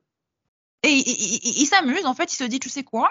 Je vais faire descendre le mot de mon mot, le mot de Dieu, euh, dans une seule contrée du monde, en un seul langage, et on va l'adapter à la culture euh, de, cette région-là et de cette époque-là, et on va les laisser se démerder. Les, les gens dans l'Empire de Chine, les, les Amérindiens, on va, ils vont juste se démerder, eux. Ça va leur atteindre, ça va les atteindre. S'ils meurent avant, euh, Bon, on verra ce qu'on va faire. Est-ce que, est-ce qu'un Dieu, je ne comprends pas. Moi, je ne comprends, je ne comprends pas. Ça ne peut être qu'un être humain qui a fait ça, parce qu'en plus, comme avait dit la, femme belge en fait que tu avais eue, euh, qui disait que c'était trop euh, subjectif et que c'était trop euh, une coïncidence que ce soit apparu un, petit peu dans la même zone de la terre que, que, la Bible et le, la Torah. Tu vois, c'est trop, c'est trop. Et que ça y ressemble, ça y ressemble et en fait, pourquoi est-ce que Dieu aurait besoin de, descendre le, livre trois fois? Ou je ne sais pas combien de fois, mais je pense que c'est trois fois. Les, la Torah, la Bible et puis le Coran. Euh, je ne comprends pas. Où est la perfection? Tu vois, pour moi, déjà, ça, il y a une contradiction. En, théorie, venant d'un Dieu unique, on pourrait s'attendre à ce qu'il descende une seule fois, en fait. Une fois suffit, normalement, c'était parfait. Enfin, moi, si demain tu me donnes tous les pouvoirs euh, pour être parfait, on va dire, en, une seule fois, normalement, c'est censé fonctionner, quoi. Exactement, voilà. C'est ça la perfection, normalement. La perfection, c'est de pouvoir, euh, bah, d'atteindre son but, euh, voilà. Exactement. Et le truc, c'est que. C'est ma définition de la perfection. Après, peut-être que la perfection chez les Marocains, hein, chez les Arabes en tout cas. la perfection, c'est le Coran, c'est Dieu tel qu'il est. on se pose pas de questions. Franchement, on se pose pas de questions. Je me rappelle que quand j'étais au primaire, il y avait une prof qui nous avait dit, parce qu'en fait, euh, les profs d'arabe, en général, au primaire, c'est un peu mélangé. Le prof d'arabe t'enseigne les autres matières aussi, dont l'éducation islamique. Donc, à un moment donné, on était en train de parler de. Non, on était en train de parler de science ou un truc, de la Terre. Je, me rappelle qu'on parlait de la Terre. Mais après, elle nous avait dit un truc, elle nous avait dit évitez de trop vous de poser de questions existentielles et, elle nous avait dit évitez de trop réfléchir, trop de, trop vous poser des questions existentielles et de questions trop complexes, on va dire, parce que vous risquez de devenir fou vous allez perdre la tête. Que, que, Dieu sait des choses que vous ne savez pas, que si vous vous posez trop de questions, eh ben, c'est pas votre rôle, c'est le rôle de Dieu. Vous, vous allez perdre la tête si vous le faites. C'est au-delà de vous. Donc, imagine, toi, au primaire, on te dit ça. Tu vas grandir euh, en évitant de te poser de questions spirituelles, en, euh, en, évitant de te poser des questions existentielles. Et déjà, quand tu écoutes euh, les Marocains dans la rue, il y a des, interviews. Un jour, un jour il y a un type qui a demandé aux gens si on te dit qu'il est athée, si un ami à toi te dit qu'il est athée, comment est-ce que tu réagirais? Et il y a des gens qui ont, je suis sûre qu'ils n'ont pas lu tout le Coran ou qui s'en foutent dans leur vie de tous les jours, mais ils lui disent non, mais regarde, le Coran c'est la réponse, c'est la perfection, toute l'explication est dans le Coran. Mais il n'y a pas d'explication dans le Coran. Finalement, où sont les réponses? La réponse, en fait, c'est que tu dois te bourrer avec la question de l'raib. Tu dois te bourrer tes, questions, en fait, tes ignorances, tu les fermes avec euh, Dieu sait, moi je ne sais pas. Donc euh, tu es conditionné dès l'enfance à penser comme ça. Tu vois ouais, on se demande euh, quel, type d'adulte ça va donner quoi. Si je te donne deux pays, la seule différence c'est que dans un des, un des deux pays, tu as les enfants, on leur dit que bah ils peuvent se poser toutes les questions qu'ils veulent. Voilà, il n'y a, pas de limite. on les laisse explorer voilà aussi loin qu'ils le veulent, aussi loin qu'ils y arrivent. Et dans l'autre pays, tu as un pays où on te dit bah voilà le discours de ta maîtresse.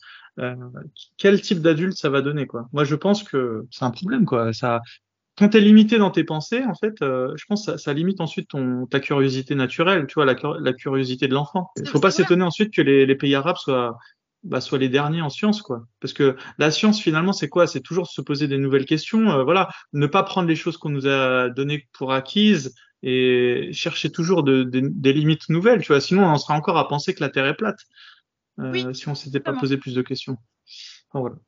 Et durant la période de l'apogée de la science euh, en islam, je pense, les gens se permettaient en fait cette, ce questionnement du Coran. Il y avait des courants qui, qui se permettaient justement de, de, prendre le Coran dans plusieurs, sous plusieurs angles en fait de vue. Et c'est, je pense que vraiment, le, on va dire, la science s'est calmée en islam. Je ne sais pas comment le dire, mais les musulmans ont, arrêté d'être très scientifiques quand, à un moment donné, on a commencé à orienter la science. Parce que je me rappelle, il y avait eu, il y avait le Razali qui disait que, qui filtrait les sciences en fait. La science qui est bien pour la religion et qui confirme l'existence de Dieu et qu'il a raison, on la prend. Et la science qui remet en question, ben, on la laisse tomber. Tu vois, donc euh, je, je, pense que c'est à partir de là qu'on a commencé à avoir des problèmes parce que on se fie trop euh, aux réponses justement du Coran, on, on, a trop la flemme d'aller chercher autre part. Ouais, c'est triste. Hein. Ouais. Est-ce que tu penses que le roi, il en est conscient de tout ça? Que même si ça permet, euh, voilà, il est le commandeur des croyants, ça lui permet d'avoir euh, tous les, Marocains euh, sous sa coupe. On peut pas se mentir en se disant que ça marche. Enfin, ça marche, tu vois. il est encore au pouvoir, son père a réussi son règne, voilà, dans l'entièreté. Il n'y a pas de raison pour que son fils ne réussisse pas aussi. Mais je veux dire, à quel prix? Est-ce qu'il se rend compte que finalement, à long terme, c'est une stratégie qui va échouer? Parce que parce que des, des Marocains qui sont pas férus de science ça peut que être mauvais euh, sur le long terme. Est-ce que tu penses qu'il s'en rend compte? Moi, je pense que c'est très très compliqué et que ça engendre beaucoup de facteurs, mais je pense que le roi aussi est contraint de. Il est aussi contraint, je pense, parce que le roi c'est pas un extrême. Tu le vois bien. Je, pense que le roi c'est pas du tout un extrême. Je pense que lui aussi il aurait voulu vivre sa vie normalement, mais du fait que sa, sa famille c'est les Alaouites, que c'est tu vois, ils ont quand même euh, l'image du. Je sais pas comment ils le disent en français, mais en gros, nous, en arabe, on dit Amir el c'est le prince, le prince des croyants. Comme ça. Tu vois, un truc comme ça. Tu vois, c'est sa position. Ouais, le commandeur des croyants. voilà. Donc, euh, c'est en fait, il, est né dans ça. Tu vois, il a pas, il avait pas le choix quand il est né. Il devait devenir roi. Donc, euh, je pense que pour préserver cette identité, cette unité, parce que finalement, mon père m'avait appris. Il me dit toujours qu'en fait, il y a des gens qui ont besoin de religion il y a des gens qui ont besoin de se sentir dans une, communauté qui justement euh, utilisent la religion comme, euh, lien en fait entre, chacun. Et qu'à un, moment donné, il fallait justement avoir cette euh, unité, ce sens de la nation, de la patrie, et qu'il fallait des, valeurs communes en fait entre les Marocains, parce que les Marocains avant, tout ça, c'était des tribus qui, des tribus berbères qui voilà, qui étaient assez indépendantes l'une de l'autre. Enfin, il y avait des dynasties, mais tu vois, on avait moins d'unité, on va dire. Il fallait unifier les Marocains et faire en sorte qu'ils aient une identité commune, que, dont, justement une identité musulmane.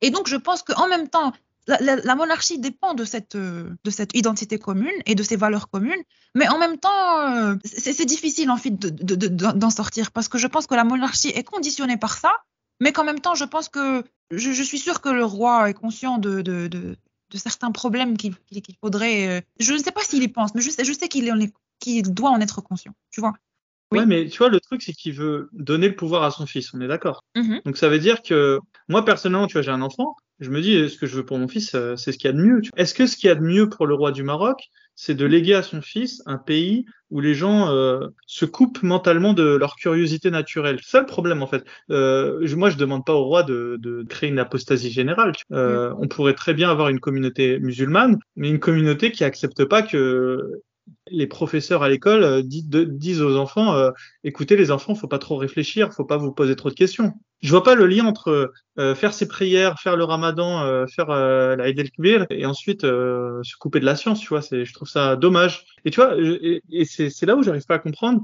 comment un père peut laisser son fils les rênes d'un pays où les gens sont aussi arriérés d'un point de vue scientifique en tout cas. Franchement, un jour, si le roi, je, je pouvais le rencontrer, je suis, j'aurais pas le courage. Faudrait que je le rencontre à Paris euh, sur Opéra, tu vois, un endroit où je suis à domicile et, euh, et je, je, lui demanderais ouais, pourquoi est-ce qu'il laisse euh, l'islam un peu arriéré bah, prendre de la place. Tu pourquoi pas avoir un islam des lumières, tu vois, c'est possible, je veux dire, il y a pas de Mais justement, c'est ça le truc. Est-ce que est-ce qu'un islam des lumières existe vraiment? En fait, c'est tu te dis État islamique, mais tu ne veux, tu veux quand même être dans la modernité. Et ça, c'est déjà l'un avec l'autre, c'est déjà contradictoire. On est déjà dans une question complexe parce que euh, bah, je pense que le roi, il aurait bien voulu qu'on ait des scientifiques au Maroc, plus de scientifiques au Maroc, qu'on ait des choses. Et d'ailleurs, on a, bah, bien sûr, on a aussi les, les, on va dire les matières scientifiques à l'école et tout, comme tout le monde. Oui, bien sûr, euh, il y a beaucoup d'ingénieurs euh, marocains. Mais le problème, c'est aussi les, la société en fait en elle-même. Tu vois, quand tu es issu d'une d'une certaine d'un certain foyer qui pense comme ça, que le roi te le dise ou non, euh, tu, tu, vas penser comme ça en fait, qu'il faut pas se poser non, mais ce qu'il peut faire, c'est de faire redescendre les, euh, les directives. Il devrait dire, euh, écoutez, les, les professeurs euh, à l'école, ils doivent s'occuper de l'éducation des enfants et ils doivent pas s'occuper de de brider euh, la curiosité des enfants, tu vois. À la limite que, on va dire que, que le côté un peu rétrograde euh, soit dans les mosquées. Tu peux l'accepter, tu vois. Je peux me dire, ok, le roi, il a pas la main sur euh, les mosquées, parce que ça, c'est voilà, c'est c'est tous les imams qui, bah, qui, bon, voilà, chacun fait ce qu'il veut dans sa mosquée, on peut dire. Mais à l'école, qu'il n'arrive pas à, tu vois, Ah oui, je comprends. par exemple, que, que, que ta professeure, elle ait pu euh, avoir euh, cette amplitude euh, dans les conseils qu'elle peut donner aux enfants, euh, moi, ça me dérange. Parce que euh, ta professeure, euh, voilà, elle vous a, si, si elle s'est permise de vous dire ça, c'est que quelque part, on la laisse faire, tu vois. Même si, évidemment, on peut pas contrôler ch- ch- euh, chaque professeur, tu vois, mais Oui, oui, oui, oui. Après, je sais, je suis, je suis presque sûre qu'il est conscient qu'on a des, enfin, qu'on a des, une société assez hypocrite. euh. Oui, le- mais le problème, c'est, on a aussi un problème d'éducation, un problème de, voilà, je pense que c'est très mêlé à la culture aussi, à la société, parce qu'on a déjà des, je sais pas, des- quand tu es dans un milieu, quand par exemple tes parents n'ont pas fait d'études, Hmm. qu'ils, euh, que eux, pour eux, c'est quelque, ils, ils t'inculquent des choses. Toi-même, quand tu fais des études, tu te poses pas trop de questions et tu continues dans ce sens. Tu vois, même si tu es instituteur, par exemple, tu vas continuer, tu es quand même un peu traditionnel dans ton esprit et tu vas quand même continuer dans ce sens et inculquer ça aux gens parce que tu crois que c'est la bonne chose à faire. Après, il y a des profs qui non, qui vont t'encourager. Ça reste aussi, euh, on va dire que c'est aussi dans le micro, c'est très complexe. non, mais écoute, je pense qu'on a fait le tour. J'avais une dernière question sur l'école et après on parlera de ton apostasie. Est-ce que euh, les profs, ils frappaient, euh, ils vous frappaient? À l'école? Euh, quand j'étais au primaire, oui, oui, on, on frappait. Ok, intéressant. Et euh, plus au collège, ok. Et c'est général, tu penses? Si, si, si, Les- je pense qu'au collège, oui, il y avait une, il y avait une femme qui était assez extrême quand même. euh. C'était pas une, c'était c'était pas une religieuse, hein, c'était pas une religieuse. Mais euh, Non, non, mais je, je, je... là, c'était vraiment une question sur la, euh, ouais, sur le Maroc. Hein. C'était pas lié à la religion. non, non, euh, moi au collège, j'étais dans une école privée, c'est-à-dire que tu payes de l'argent pour, pour, Ouais. étudier, voilà. Donc normalement, tu es censé avoir plus de droits, on va dire. Mais on se faisait frapper aussi. hein. Ok. Non, parce que j'ai un cousin qui se faisait frapper. Il était dans une école privée marocaine. Oui. Et, euh, Non, ils se le permettent. Je- Ah, ok. Non, mais c'est intéressant. Euh, C'est intéressant de voir les différences culturelles. Oui, oui, oui. Je, je pense que maintenant, la génération qui est venue après moi, je pense pas qu'ils soient aussi violents avec eux. Mais euh, parce qu'ils ils sont quand même un peu plus rebelles que nous, euh, ils ont leur mot à dire. Mais je me rappelle que nous, on donnait nos mains et on laissait. Avec la, la règle. Oui, avec la règle en fer. Putain, trop mal. Ouais, j'ai quelques souvenirs. Ok. Bon, alors vas-y, euh, parlons de ton apostasie là. Oui, alors l'apostasie. Du coup, j'ai rencontré le, le, le, le- l'ami, il s'est passé tout ce qui s'est passé et j'ai commencé à lire le Coran. Du coup, j'ai trouvé cette, euh, voilà, ce truc, euh, c'est cette partie-là de, de, de- du Coran. Et du coup, c'est comme ça que j'ai commencé à avoir beaucoup de questions. Et, et voilà, tu, tu, tu vois que j'avais déjà des, des petits doutes sur le Coran. Du coup, en relisant ces passages-là avec un nouvel œil, franchement, ça m'a dégoûté. Je me suis dit, euh, qu'est-ce qui se passe là? C'est- trop. Coup, bah, j'ai juste, à un moment donné, je voulais lire tout le Coran, j'ai juste arrêté. Je me dit, bon, ça sert à rien. Tu comprends déjà que là, c'est une question d'interprétation, que maintenant, euh, tu vois des choses que tu ne voyais pas avant et que voilà, ça va continuer comme ça. Donc, j'ai arrêté de lire. Franchement, j'ai pas fini. Et euh, j'ai commencé à vivre ma vie autrement. Je- normalement, selon mes. J'ai réalisé en fait que, que, je me sentais mieux parce que j'avais plus besoin de Dieu et j'avais plus besoin. Le, le bien que je faisais, je le faisais plus pour moi-même. Tu vois, je le faisais plus parce que je voulais aller au, paradis. Je le voulais plus parce que je voulais, euh, je sais pas, ne pas avoir de, problème avec Dieu. Je le faisais juste parce que je voulais faire du bien. Et ça, déjà, je me sentais mieux avec moi-même parce que je savais enfin, parce que je me disais, les gens sans religion, ils n'ont pas de repères. C'est ce que je pensais avant. Mais en fait, j'ai plus de repères là. Maintenant, je, suis plus à l'aise avec moi-même. Je, ne fais pas de mal. On dit que les. Moi, je pensais que les apostats, avant, avant quand j'étais musulmane, ils font du mal, ils vivent dans la débauche. Tu vois, des trucs comme ça. Et j'avais pas eu de très bons exemples d'athées quand j'étais jeune. Euh, Quand on était au lycée, au collège, euh, les athées en général, c'était des. Voilà, c'était des, hipsters, des trucs. euh, enfin, hipster, c'est pas mauvais, tu vois, mais, mais on, a un mot en arabe qui dit. Ça peut avoir des, fois des, connotations mauvaises. Parce qu'en général, il est pas très stable dans sa vie. Bon, c'est un stéréotype. Là, je commence à, di- à dire des choses un peu mauvaises. Je suis pas d'accord avec ce que je dis. Mais bon, tu vois, des choses comme ça. Donc, j'avais eu de mauvais exemples sur, euh, sur l'athéisme. Et, moi, quand je, suis- je, devenue athée, je me suis, j'ai réalisé en fait que c'était pas une question de, de religion, c'était une question de culture, et c'était une question de toi-même, qui, qui es-tu avec toi-même? C'est tout. Finalement, tu n'as pas besoin de religion pour être bon. C'est pas la religion qui te rend bon. Tu peux être religieux, tu peux être mauvais, tu peux être euh, athée, tu peux être bon. Ça n'a aucun, aucun, aucun rapport. Et du coup, euh, je me sentais mieux, je, je, je, me sentais plus coupable. Et en fait, je me permettais enfin de, déterminer ce qui était bien, ce qui n'était pas bien de moi-même. C'est-à-dire qu'aujourd'hui, euh, je suis toujours contre les choses que je trouve mauvaises, mais euh, quand j'étais musulmane, je me disais oui, euh, oui, l'homosexualité, c'est pas très bien. Enfin, J'en avais jamais vu de ma vie des homosexuels, mais je me disais non, c'est contre nature, c'est pas bien. Aujourd'hui, je me dis que tant qu'on est bien et que voilà que, que, fait de mal à personne, on est bien. Pourquoi aller rentrer dans la vie personnelle des gens et leur dire avec qui ils doivent être amoureux ou un truc, tu vois, des, des choses comme ça je me crée mes propres valeurs et je suis plus libre de penser ce que je veux sans être en contradiction avec quelque chose de parfait qui, qui me fait chier. Dès ce fameux jour où tu as fermé le Coran, tu, étais, tu te disais apostate. Ça s'est fait Non, quand même un petit peu progressivement. progressivement. Ok, d'accord. Ouais.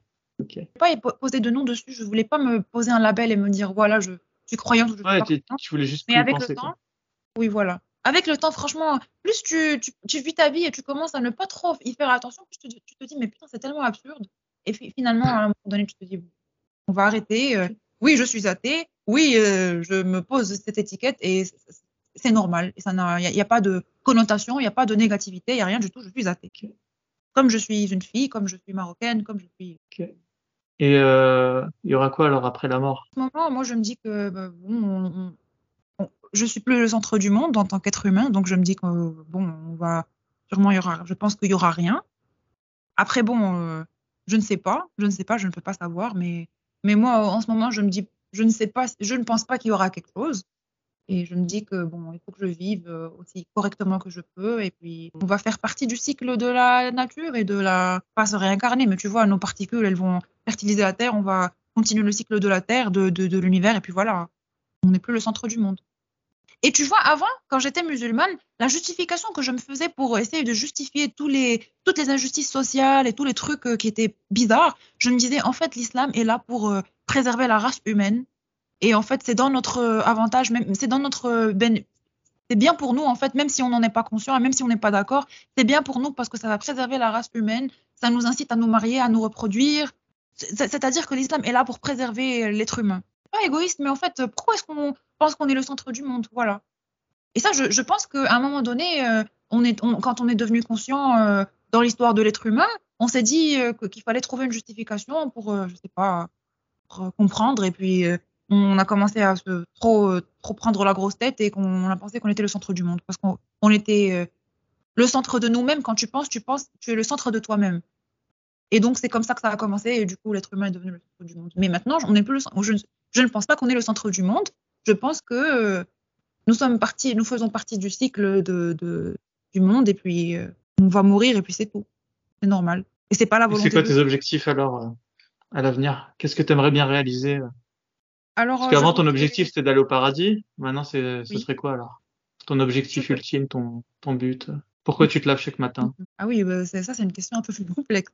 Mais en ce moment, je ne pense pas que j'ai d'objectif suprême, ultime dans la vie, mais je pense juste que je veux vivre correctement, que je veux faire le moins de mal possible, parce qu'on ne peut pas ne pas faire de mal, on n'est pas parfait, mais faire le moins de mal possible, et puis euh, juste, euh, peut-être, euh, on, ne sera jamais heureux à 100%, mais juste évoluer autant que je peux et être, heureux autant, être heureuse autant que je peux, et puis contribuer positivement pendant son passage. Voilà. Et ne pas fa- faire trop de dégâts. Ouais, mais tu es, tu es le centre de ton monde. C'est quoi tes rêves, quoi? Ouais. Bon, alors ces rêves-là sont un peu par rapport à mon identité, donc je ne vais pas trop les divulguer, mais euh, voilà, j'ai des rêves, Ah, euh, des ambitions, euh, voilà, des choses que je voudrais réaliser. on va dire laisser quelque chose de positif dans mon œuvre, en fait, on va dire, et impacter, ben voilà, impacter les gens qui voudraient bien être impactés positivement. bien sûr. Bah, écoute, on te souhaite de réussir. Et du coup, alors, tes parents, euh, ils le savent euh, Oui, alors, Ils savent euh, tes nouvelles opinions? Alors j'ai testé le territoire, j'ai testé le territoire, donc euh, bon, j'ai apostasié à l'âge de 19 ans, ça je te l'ai dit, mais Ok. faut que je Ouais. le dise. Donc, ça fait 5 ans. Ouais, ça fait cinq ans. Et du coup, euh, à partir de là, euh, je vivais pas avec mes parents en fait. Je vivais pas, je vivais plus avec mes parents après le bac. Donc euh, bon, c'est bien vu ça Maroc de prendre son indépendance quand on a 19 ans. Oui. bon, euh, il y a des parents qui ont peur pour leurs enfants, mais bon, moi j'ai installé pour euh, être plus proche de mon Bah. école. Et puis, Hmm, D'accord, ok, Euh, ok. Ju- juste te préciser ce point des parents, comme ça je reviens pas vers euh, vers ce point-là après.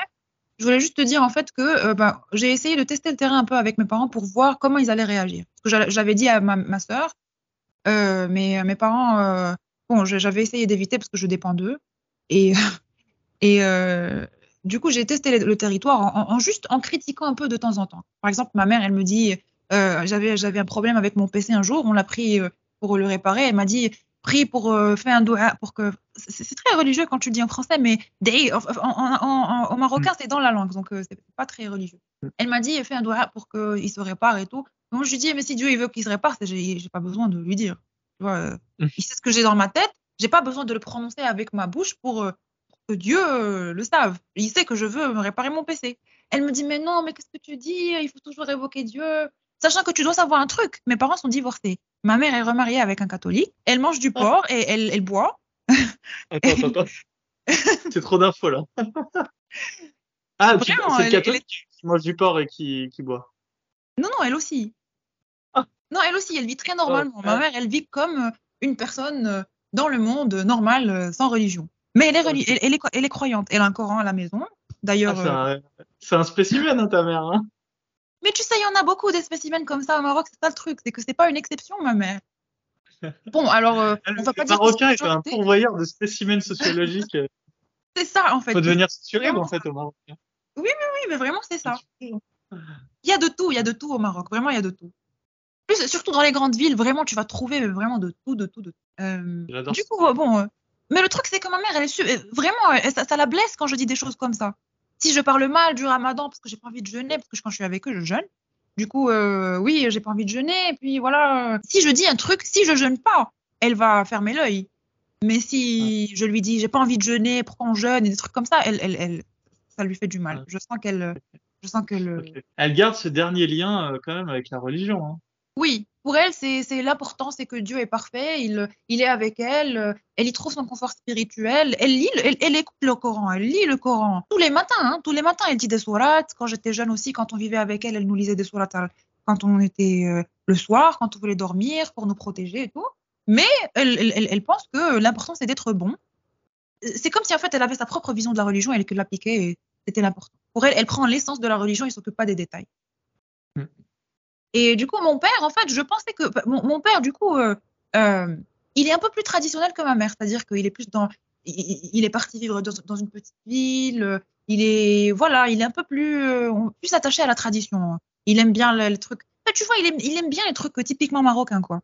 Et, du coup, mon père, il boit pas. Il, quand tu le vois, on dirait un musulman marocain normal. Et du coup, un jour, quand j'ai commencé à vivre avec mon père récemment, et eh ben, je lui ai dit, on, s'est rapprochés, on a commencé à avoir de plus en plus de discussions. Et je lui ai dit, écoute, euh, on a, je pense que c'est lui qui avait abordé la discussion de, on parlait de, mon père c'est quelqu'un qui, qui n'aime pas les choses qui ne sont pas scientifiquement prouvées. du coup, les histoires, euh, les trucs, les, les, les, légendes, lui, ça le fait chier. Et on, je sais pas comment, on, on a viré, on parlait d'autres choses et on a viré vers les histoires du Coran. Et à un moment donné, moi, je lui dis, écoute, moi, je pense que le prophète, tout ce qu'il y a dans le Coran, c'est lui qui l'a fait. Moi, je crois pas à ces, histoires, c'est du supernaturel. Je pense que le prophète, en fait, c'est soit il se foutait de notre gueule, soit il avait un problème. Soit il avait peut-être, je sais pas, il a halluciné ou un truc, ou il a lu la Bible, il s'est dit, on, va, on va faire la... un truc comme ça, tu vois, on va, on va faire ça pour, pour le peuple. Et, mon père, il s'inquiète, en fait, il s'inquiète, il me regarde et il me dit, ma, fille, tu, tu dois éviter de dire ça en public parce que ça risque de te poser des problèmes. Non mais désolé, on va s'arrêter aussi. Hein. On va s'arrêter parce que même moi, tu m'as choqué. Euh, il faut jamais présenter la chose comme ça euh, à ses parents. Hein. Maintenant, tu t'en rends compte. Hein. Je, m'en doute bien.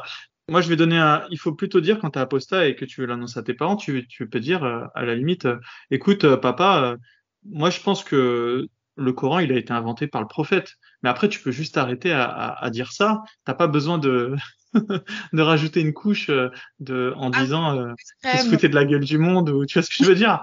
Tu, tu peux dire moi à mon avis euh, le prophète euh, il était peut-être sincère dans le fait qu'il pensait avoir vu un ange et, ensuite mais moi à mon avis c'est pas Dieu qui a créé le Coran c'est lui qui l'a créé tu vois et je pense que déjà si tu dis ça c'est un peu moins trash moins choquant oui c'est vrai c'est vrai parce que toi non après c'est en conscience toi non, non, c'est vrai que ah, c'est vraiment dans le contexte. Parce que comme je t'ai dit, j'étais. Mais c'est bien, c'est beau, hein, ça veut dire que tu as vraiment. Ton père, en tout cas, on peut pas le dire, on peut pas le nier. Euh, T'as pas peur de lui, en tout cas. Ça, c'est positif. Non, non, euh, ouais, je, je suis très, enfin, je suis chanceuse parce que c'est pas la, c'est pas la, c'est pas tous les Marocains qui sont comme ça malheureusement, mais je suis très proche de mes parents, très très proche de mes parents. Et euh, j'ai, je, je lui dis pas tout, mais quand même des choses comme ça, on en parle. Des choses comme ça, on en parle. Et, et je teste le terrain avant, bien sûr. Je lui dis pas ça euh, comme ça euh, sur un, sur un, je sais pas, impulsivement. Non, j'étais consciente qu'il allait pas réagir négativement parce que c'était déjà dans la discussion. On avait entamé les choses comme ça. Donc euh, voilà, moi je lui ai dit ce que je pensais et puis et lui il me dit écoute ma fille euh, évite de dire ça en public. Tu sais, euh, il m'a refait, refait le même discours que tout le temps. Il y a des gens qui ont besoin de religion. Il n'y a pas tout le monde qui a fait des études comme euh, tu vois, il n'y a pas tout le monde qui, qui va comprendre la chose comme ça. Il y a des gens, il me dit, en fait, lui, pour lui, il y a des gens qui, qui ont besoin de la religion parce que c'est tout ce qui les retient pour ne pas faire de mal. Voilà. Parce qu'ils euh, pensent que voilà, la religion, c'est justement une religion de paix et tout. Et c'est pour ça que, justement, cette culpabilité, elle t'empêche de faire des choses mauvaises envers les autres. Et il me dit, et c'est aussi un facteur de cohésion sociale, on a besoin de cette unité, on a besoin de quelque chose qui nous fait sentir en communauté. Mais pour être honnête avec toi, moi non plus, j'y crois pas. Waouh. Voilà. Ah, Donc, timidement, il a, il a dit, il a dit, mais timidement. Mais il a dit, tu vois. Ah Et du coup, ouais. il fait toujours le ramadan, il, euh, il fait toujours les fêtes de Eid Kbir, mais il, en fait, il s'attache à la tradition, plus qu'à la. Mais il croit pas aux histoires du Coran, en fait. Et lui aussi, il pense, que, il pense la même chose que moi, finalement, il pense que le prophète. Incroyable. Je dis, t'as été super chanceuse, mais c'est bien. C'est, enfin, je suis content pour toi en tout cas que t'aies un père comme ça. C'est Oui, génial. mais tu sais, du coup, euh, c'est plus tard que j'ai su que, parce que en, en général, les, les- la société marocaine, il y a, la plupart des parents sont assez religieux. S'ils ne sont pas extrêmes, ils sont quand même assez religieux, conservateurs. Mais il y a aussi des parents qui sont athées. Hein. Dans mon école, il y en avait. Des gens avec moi dont le père était athée. C'était, Mm. j'étais pas la seule. Du coup, mon père, je sais pas s'il est vraiment athée, mais je, suis, je, je sais juste qu'il ne croit pas à tout. Je sais pas s'il ne croit pas en Dieu, voilà, mais je ne sais pas ce qu'il croit en fait. Mais je sais qu'il ne croit Il pas t'a en pas vraiment expliqué plus en détail? Tu Euh, T'as pas il osé lui demander? euh, il a juste, enfin, il- il- il- lui aussi, il pense que le prophète, en fait, euh, il, a sûrement dû faire. Comme je les ai dites, euh, je vais pas, je vais pas trop me répéter pour pas choquer les musulmans s'ils écoutent. Ouais, ouais, ouais. Mais euh, voilà, euh, mais je sais pas. Non, non, mais ici, tu vas choquer personne. hein. C'est juste euh, un conseil euh, pour les apostats. Parce que tu sais, il y a des apostats qui l'ont pas encore déclaré à leurs parents et je pense qu'ils vont essayer de s'inspirer euh, de, de ce qu'on se dit euh, en Ah interview. Pour... euh. Moi, mon conseil, hein, je te dis, hein, je le répète encore une fois, c'est de simplement dire, euh, moi, écoute, papa, euh, je pense que le prophète, il était peut-être sincère dans sa démarche, mais en tout cas, moi, je pense pas que le Coran, euh, il a été écrit par Dieu. Tu vois, je pense que juste si tu dis ça, t'as réussi entre guillemets à ménager le chou et la chèvre. Tu vois, t'as as réussi à, à ne pas être insultant. Tu sais, parce que des fois, les êtres humains, ils aiment bien euh, que ça soit pas trop choquant, tu vois. Et, je pense que si tu leur dis juste euh, ça, ça peut, voilà, ça peut être une alternative en tout cas. Même si en, vrai, au fond de toi, tu penses que le prophète c'était c'était un gros salaud. Voilà. Ouais. Ensuite, tu peux penser ce que tu veux, tu vois. Mais après, il y a des manières de le dire. Je pense que c'est vraiment l'enrobage en fait. Il faut, faut savoir enrober euh, son discours, tu vois. Et après, quand on est entre nous, quand on, quand on est entre apostats, bah là, on peut vraiment dire ce qu'on a au fond du cœur. Parce que voilà, nous, euh, ici, ici, tu choqueras personne, ça c'est sûr, hein, t'inquiète pas. Mais tu sais, le truc, c'est que finalement, je l'ai pas dit à ma mère. hein, il faut que tu le saches parce que je n'oserais. Ouais. Enfin, je pense que si j'ai testé mon territoire avant et j'ai senti que mon père le prendrait bien parce que j'ai senti que lui non plus euh, n'y croyait pas vraiment. Tu vois, c'est pour ça que j'ai osé lui dire comme ça. Mais je pense que si mon père était, il- s'il avait fait une réaction à ce que j'avais fait, au, au petit signe que je lui avais lancé avant, je pense que j'aurais pas osé lui dire. Parce que ma mère, juste C'était quoi tes petits signes d'ailleurs? Tu te souviens? Quoi? C'était quoi tes petits signes? Des petites remarques comme celles que je t'ai dit avec ma mère. Pour mon père, je lui disais, mais c'est quoi cette histoire de l'arche de Noé? Des trucs comme ça, tu vois. euh, pour Hmm. moi, ça n'a pas de sens. euh, comment ça se fait qu'il a vécu autant? Et des, des choses comme ça, tu vois. Des, des petites remises en question. Et ensuite, quand j'ai réalisé que qu'il disait pas, disait, il- en fait, il, proté- il protestait pas du tout. Il était, oui, t'as Hmm. raison, euh, c'est ces histoires. Et du coup, bah, c'est comme ça que j'ai dit, tu vois. Mais c'était pas, euh, c'était pas euh, out of the blue.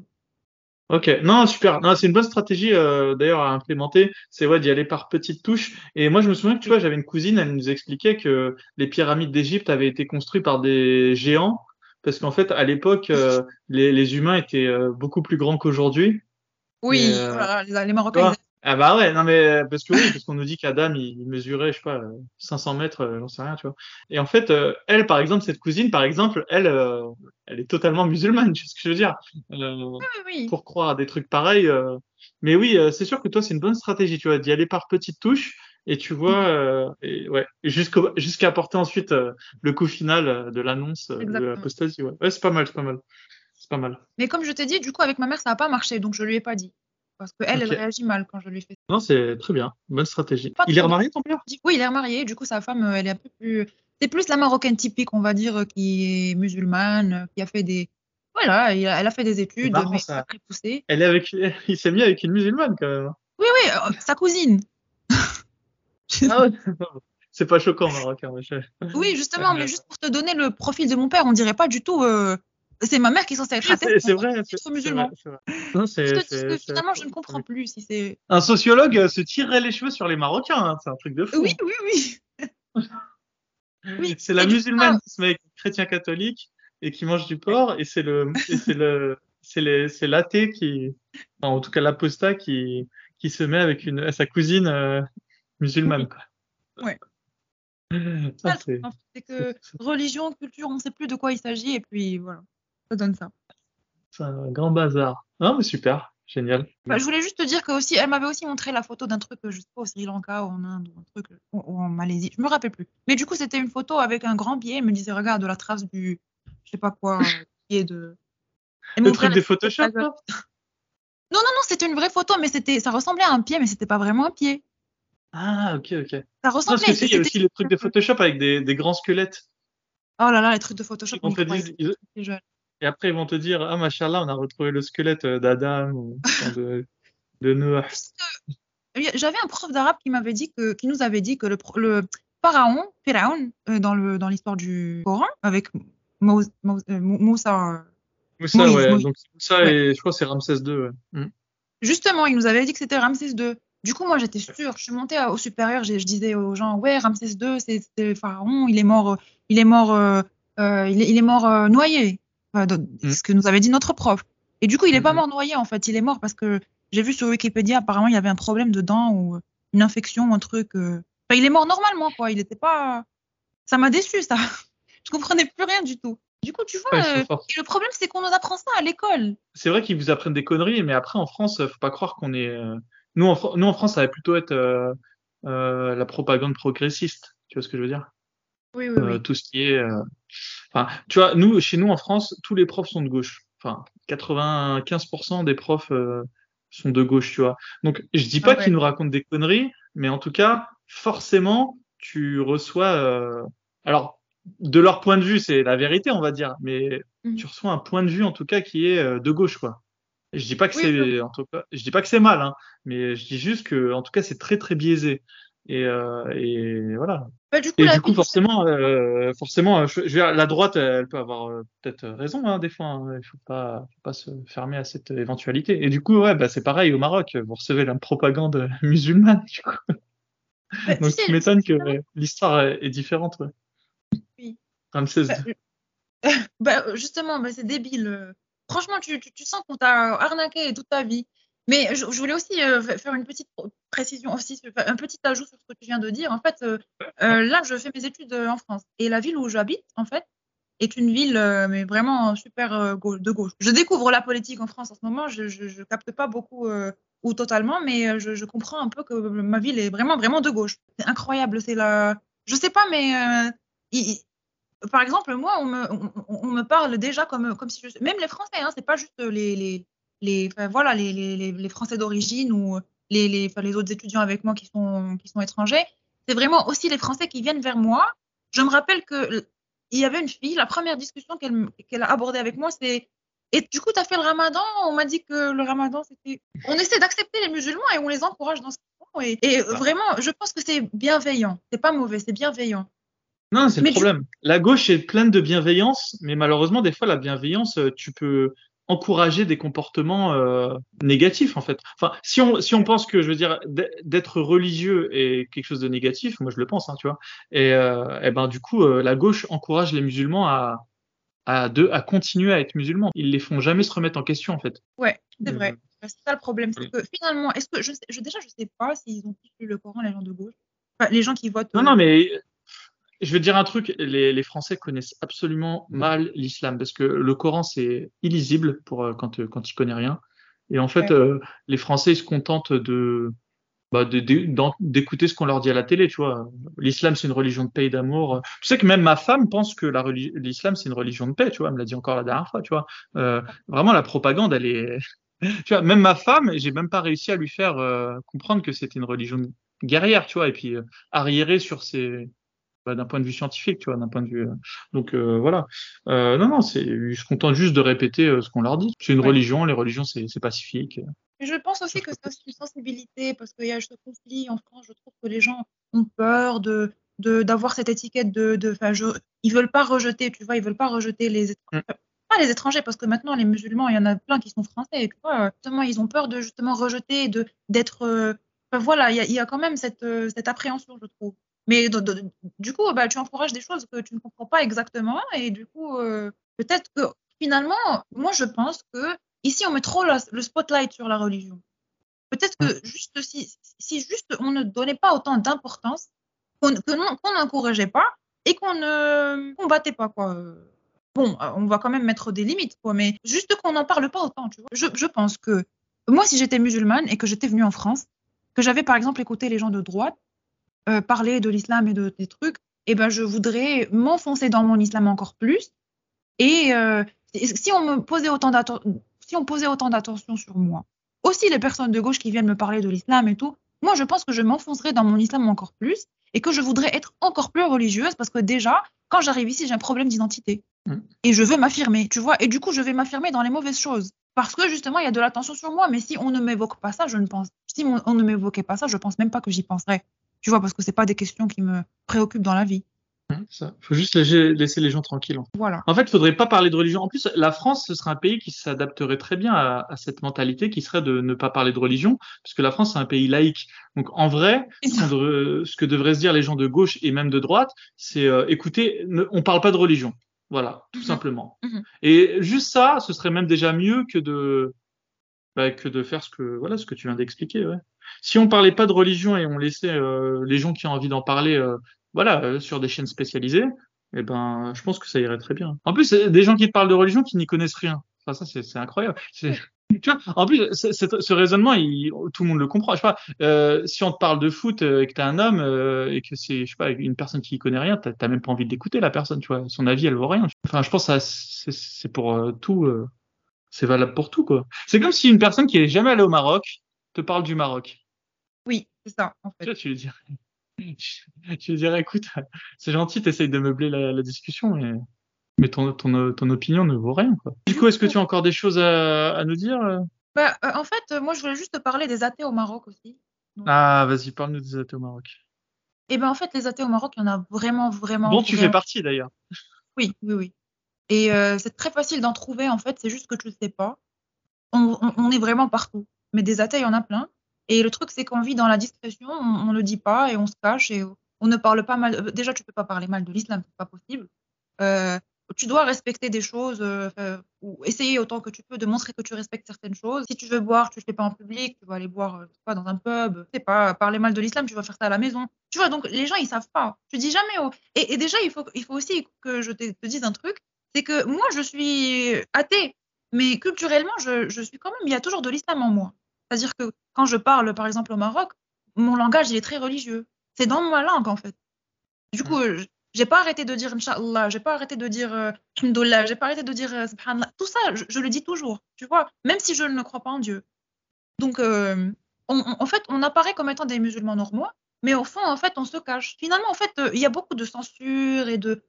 Même les musulmans, il y en a qui se cachent hein, pour, pour faire leur péché, mais c'est parce que tu es obligé de montrer ça, parce que tu veux pas avoir de problème.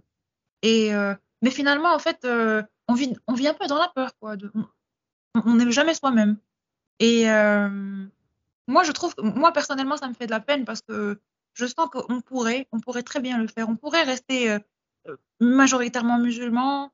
On pourrait faire plein de choses, mais on, pourrait juste se tolérer. Tu vois, moi, c'est ce qui me fait de la peine. Je trouve que au Maroc, notre problème maintenant, c'est que on, on se pense tous musulmans, on se considère tous musulmans, et on n'accepte pas la différence. Que ce soit en islam ou que ce soit en autre chose, mais on n'accepte pas la différence dans la société. Vraiment, elle, euh, elle n'accepte pas la différence. Et euh, si tu dis que tu as été. D'ailleurs, est-ce que tu as entendu parler de ce, ramadan dernier des, des, jeunes qui ont été embarqués euh, parce qu'ils ont. C'était dans un café? Oh, raconte. Alors, vers la fin du ramadan, cette année au Maroc, il y a un café à Casablanca qui qui euh, qui ouvre en fait. Tu- normalement, un café euh, pendant le- les, les horaires du jeûne, euh, tu, tu n'ouvres pas. Tu n'ouvres pas les restaurants. Ça, ça- à part McDonald's, euh, non, je pense pas qu'ils ouvrent. Et du coup, il y avait un café qui restait ouvert et les athées, en gros, les gens qui jeûnaient pas, ils partaient euh, se poser dans ce café-là, passer leur journée là-bas, ils consommaient. Et ils ont attendu la fin du ramadan, les, les voisins ont appelé la, la police et la police est venue, elle, elle a embarqué tout le monde.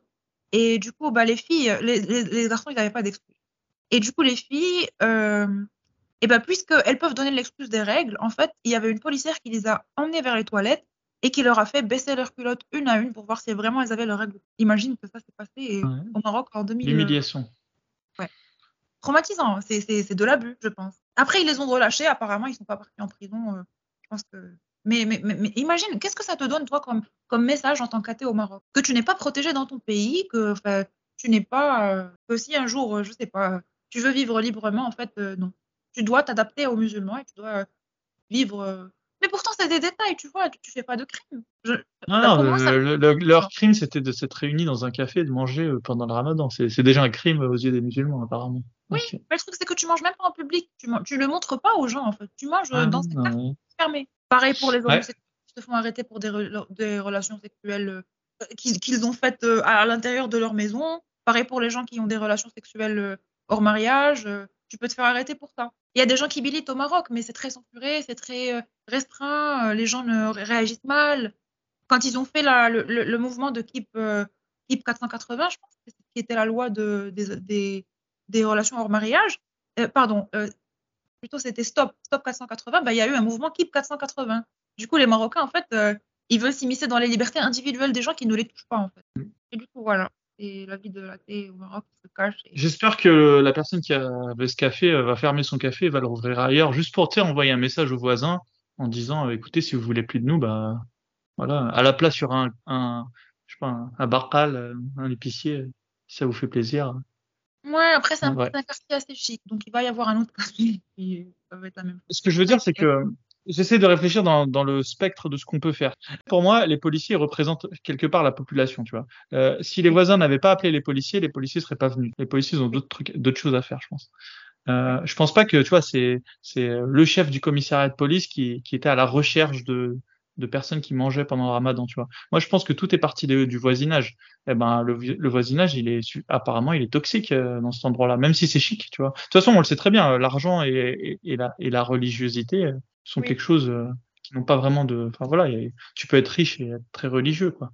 Oui. Euh, donc, euh, ouais, c'est triste hein, cette histoire. hein. Mais il faudrait qu'on réussisse les athées, les apostats, à, à se réunir dans des endroits bah, qui soient, qui aient de la bienveillance envers nous, même au Maroc. Oui. Et, il faut chercher. On va bien finir. On va bien finir par trouver. hein.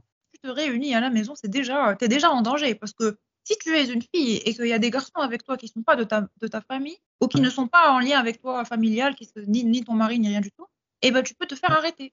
Du coup, même se réunir à la maison, c'est un risque. Donc où est-ce qu'on se réunit? Ben, on- enfin, En général, on, on dit qu'on est athée. euh, des fois, on s'envoie des vidéos euh, de Sharif Gaber ou des trucs comme ça, puis c'est tout. euh, on n'en parle pas trop. Et sans, sans nous dire un lieu, est-ce que tu, tu connais un lieu qui est vraiment safe pour les athées au Maroc? Sans nous dire comment il s'appelle. Est-ce que tu en as un vraiment? Tu dis quand je vais là-bas, je sais qu'il y aura pas de. Parce que euh, quelque part, j'ai envie d'être aussi euh, un peu, un peu, hum, comment dire. euh, Enfin, ce que je veux dire, c'est que quelque part, le, le propriétaire du café, il a mal protégé son endroit, quoi. Oui, mais il avait pas triste trop à dire. Ouais, non, mais évidemment, mais je veux dire, il a une part de responsabilité dans le sens où il n'a pas réussi à, à contrôler son voisinage, quoi. Oui, oui. Mais comment tu Euh, vas voilà, mais évidemment, euh, c'est la faute des voisins hein, en premier lieu, hein, tu vois. C'est pas illégal d'être au Maroc. C'est pas illégal d'être Non, non, mais, ouais, non, mais c'est pas illégal, mais bon, si t'as les flics qui débarquent pendant le ramadan pour te faire baisser ta culotte, Oui, euh, Ouais, c'est. ce que je veux dire, euh, la loi, je suis pas là pour aller regarder les articles de loi, moi, moi je parle des faits, tu vois, le, le, le réel. Que me dit le réel euh, Ce café, il était pas fiable. D'ailleurs, je conseille à tout le monde de pas aller dans ce café à l'avenir, puisqu'apparemment, Oui, mais le truc. tu sais s'il est encore ouvert ce café d'ailleurs? Bah, je sais pas, mais il doit être ouvert. Ah, ouais, moi j'irai pas là-bas. Mais du coup, euh, moi, je pense que c'est pas trop la faute du café parce que le café, finalement, il peut pas bouger. Euh, il reçoit les gens. il- les voisins, qu'est-ce qu'ils voient? Ils voient les gens entrer et sortir. C'est tout ce qu'ils voient, en fait. Mmh. Le café, ce qu'il peut faire, c'est juste, euh, juste euh, voilà baisser les volets, cacher, montrer qu'il est fermé. Mais les voisins, ils- les, voisins en fait au Maroc c'est Il pourrait donner des bacs chiches à la police. oui, mais même ça, il faut que tu saches de drogue, ils le font bien, tu vois. Oui, oui, mais après ça dépend. Même la police, euh, est-ce qu'ils décident euh, euh, Je pense que des fois c'est aussi euh, parce que tu sais, c'est pas la première fois qu'ils. Je, je suis sûre que c'était pas la première fois qu'ils avaient appelé. La police en fait c'était fait exprès à la fin du. Ramadan pour montrer, pour envoyer un message aux gens. C'est ça en fait. Parce qu'en fait les policiers ils s'en foutent. Tu penses que ils vont à chaque fois. Euh, ils C'est ce que je disais, c'est la faute des voisins, c'est pas la faute des policiers. Par contre, tu vois, si tu avais payé les flics, si tu avais payé un seul flic, euh, moi je connaissais un, un- un- je vais essayer d'être vague hein, pour pas donner trop de détails, mais je connaissais un endroit euh, où les voisins étaient contre cet endroit, on va dire, et, euh, eh ben l'endroit en question avait réussi à payer un flic français. hein. Euh, et euh, en fait, ce qui s'est passé, c'est que quand ils allaient faire des, des descentes, eh ben le flic il les appelait avant. Tu vois ce que je veux dire? Comme ça, là, tu vois, en fait, tu peux pas payer tout le commissariat, c'est pas possible, mais tu peux toujours payer un, un seul policier qui est informé et il t'appelle avant que. Et là, s'ils avaient payé un policier avant, bah, il y aurait, ils auraient trouvé personne dans le café, tu vois. Personne à arrêter. Mais après il faut trouver le bon policier qui va accepter Ah, ça. bah oui. ok. C'est pas c'est pas de, de là où d'après ça, on doit comment, enfin, les athées devraient aussi euh, commencer à, à se réunir. On peut pas aussi, euh, personne va faire les choses pour nous. Hein. On, on doit commencer à se s'organiser. euh, C'est vrai, c'est vrai. Après, tu sais, Enfin, voilà, je, je donne juste des, des axes de réflexion, évidemment. C'est vrai, enfin, c'est bien, déjà bien. L'idée du, du Discord anonyme et tout, je pense que peut-être qu'on pourrait avoir ça au Maroc. Mais regarde, déjà, moi, quand je te parle là, je suis, j'ai peur pour moi-même. hein. Imagine que tout le monde Ouais, est ouais. comme ça au Maroc.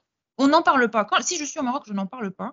Et du coup, euh, eh ben, si, si moi je n'en parle pas, que l'autre n'en parle pas, on n'en parle vraiment que quand on est très proche. Et du coup, bah, c'est difficile de savoir qui est athée et qui ne l'est pas. Hmm, d'accord. D'accord. Et, et- et c'est trop risqué d'essayer de. de, de, de- Enfin, il y a une, il y a un mouvement qui s'appelle Mali, je pense. Je- J'en ai entendu parler, mais je, je, je ne suis pas trop. Enfin, je ne je les ai pas trouvés sur les, mé- sur les réseaux sociaux, mais je sais qu'il existe. C'est un, un mouvement qui protège un peu les, voilà, les, les, les, personnes, euh, les libertés individuelles, quoi, les, les athées, les, les, les personnes qui veulent juste vivre euh, normalement. Euh, nous, on va comment on va on, on est on est sur un projet associatif.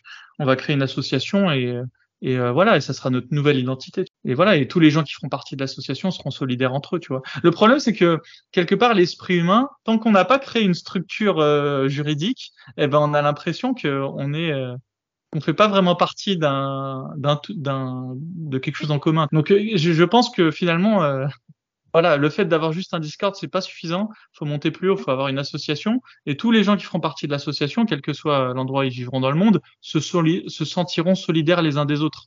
Tu vois? Parce que finalement, c'est un peu comme ça l'islam. On fait tous partie d'une grande association euh, bah, religieuse pour le coup. Et, on se sent. et ben là, ce sera pareil. euh. tu vois, ouais, je pense que c'est l'étape suivante. Ben, tu sais, en théorie, moi, je suis d'accord avec toi, mais après, est-ce que moi, personnellement, je pourrais appliquer ça et m'exposer au Maroc euh, Ça, je pense pas, franchement. euh, Parce que je sais qu'il y a des associations pour les athées au Maroc. C'est pas qu'il y en a pas. Mais après, tu fais ça à ton propre risque. Vous, je pense que vous êtes quand même protégé par la loi en France. euh, Vous avez des, vous avez de la mixité, on va dire. Vous avez des gens qui peuvent vous protéger. Au Maroc, en fait, euh, tu peux faire ça. C'est pas, pas impossible. Mais tu prends de gros risques parce qu'il y a aussi beaucoup de. On peut te mettre, on peut te coller, je sais pas, hein, si on veut te faire tomber et te, je sais pas, te, te censurer, eh ben on peut te coller un autre truc et tu te retrouves en prison. Hein, euh, c'est très facile. On peut te prendre euh, par surprise en fait. Et, et ça m'effraie en fait. Moi personnellement, ça m'effraie. Euh, et je pense que je suis pas la seule. On, on est beaucoup de Marocains qui qui vivent dans la censure parce qu'on a peur des répercussions, parce qu'on sait que tout est possible, quelle que soit la loi et la, la loi qui te protège pour tes, tout est possible. En fait. Donc quand tu as du, je pense que quand tu sais te- que tu pourras te défendre, tu peux t'exposer, intégrer une association, faire des choses comme ça, où on pourra te connaître. Enfin, les informations, elles, elles circulent très rapidement au Maroc. hein. Les gens, euh, c'est des, bah, tu, tu sais très bien, on parle de téléphone arabe au Maroc, c'est ça. hein, les, les informations circulent paraît que ça très, très marche super rapidement. bien d'ailleurs. Ouais, ouais. Il paraît que la police Ouais. marocaine euh, s'appuie beaucoup sur le, Oui, le voisinage. sur les commérages. euh, et, sur- apparemment, ça marche bien pour choper les, les terroristes et tout. J'avais Oui, lu un jour une enquête là-dessus. Euh, contre toute attente. euh, Tu sais, dans mon quartier, moi, on ne je connais pas grand monde, hein, parce que je, je socialisais pas beaucoup avec les gens du, du quartier, mais euh, tout le monde connaît mon prénom. Et on sait tous qui je suis et où je vais. Et, tu vois, alors que moi, je connais personne. Donc, imagine si, imagine si tu fais quelque chose aussi extrême que d'intégrer une association euh, comme ça. Ouais, mais tu- euh, les gens, ils le sauraient pas. Bah, faudrait faire Ouais. très attention. euh. Ils, ils sa- ils- ouais, mais les gens ne sauraient pas que tu fais partie d'une association. euh. Il y aurait que les gens de l'association qui le sauraient. Et encore, les gens de l'association que tu aurais rencontrés toi-même. Et si tu connais, Euh, excuse-moi, je suis en train de penser vraiment dans ma tête là. Si tu connais quelqu'un qui connaît quelqu'un qui connaît quelqu'un, ça aussi c'est possible. Non, non, c'est pas possible. Euh, Au Maroc, je te jure que c'est possible. Non, parce que c'est- dans l'intérêt de personne de, de dévoiler l'identité à quelqu'un qui n'est pas de l'association. Tu vois ce que je veux dire? Mais il y a des gens qui s'infiltrent. Tu vois, moi, moi, je suis très parano. Ouais, non, mais. tu sais, les- les- dans les musulmans, il n'y a pas que les musulmans dont je te parle ici qui sont normaux. hein. Il y, a des- y a des gens qui sont fous. Il y a des gens qui sont incroyables, qui pourraient aller vers des, faire des choses incroyables juste pour euh, se débarrasser des athées, se débarrasser des mécréants. Ah non, mais on a, on a besoin justement de gens parano dans l'association pour euh, renforcer les, tu vois, la, la sécurité. Ouais. T'inquiète pas, hein, Ouais. c'est- une qualité euh, quand tu es une association euh, de l'ombre, on va dire, euh, bah, de- d'avoir que des membres parano euh, dedans. Et c'est Ouais. là que ça, ça évite euh, les, les problèmes, tu vois. Justement, euh, j'ai pas envie d'avoir des gens de, qui sont trop bavards, euh, Oui, parce qu'on sait, on sait qu'on est en danger. ouais, ouais, ouais. Voilà. Justement. Et bien, du coup, c'est ça, en fait. Finalement, je pense que tu as raison parce que finalement, euh, bah, en tant qu'athée, tu, tu te sens chez toi nulle part. C'est ça le problème. Mm. Tu te sens chez toi nulle part et que finalement, c'est vrai qu'à un moment donné, il faut s'imposer. C'est ça. Ils vont pas nous, ils vont pas nous donner euh, le pouvoir. Enfin, c'est à nous d'aller les chercher, tu vois. Ouais. Euh, ouais. Est-ce que tu aurais quelque chose à dire pour les les les, les athées euh, marocains, un message à leur euh, parce qu'il y a beaucoup de Marocains qui m'écoutent. Je le vois dans les Mhm. statistiques. On est le Mhm. troisième pays le plus, enfin, c'est France, Belgique et Maroc ensuite. Euh, du coup, il y a beaucoup de Marocains qui nous écoutent. Est-ce que tu aurais un message à leur à leur faire passer? Bah, moi, je voudrais juste te dire que euh, voilà, vous n'êtes pas seul. euh, On est très, très, très nombreux. Euh, je pense qu'il faut continuer à juste euh, garder ses valeurs, conserver ses valeurs. Et je pense, euh, ch- chacun de son propre moyen, peut-être de militer pour des valeurs. Pas forcément de militer contre l'islam. Moi, je, ne suis pas contre les musulmans. Les musulmans, c'est toute ma société, mais, juste pour la tolérance. Tu vois, juste pour la tolérance, essayer de contribuer à l'évolution intellectuelle du Maroc, parce que c'est uniquement ça notre. C'est vraiment ça notre échappatoire, ce sera l'évolution intellectuelle. On, on- on ne peut rien faire sans, sans avoir étudié, on ne peut rien faire sans avoir, sans s'être, euh, je sais pas, instruit, pas forcément étudié, pas fait de, grands, é- de grandes études, mais juste instruit et euh, essayer de, de level up un peu euh, mentalement et de tolérer un peu plus et d'aimer un peu plus et juste d'inculquer ça, euh, inculquer ça autour de. Voilà ce que je veux dire. Autant Merci Basma. rien, merci à toi. J'ai j'ai beaucoup apprécié cette, cette discussion.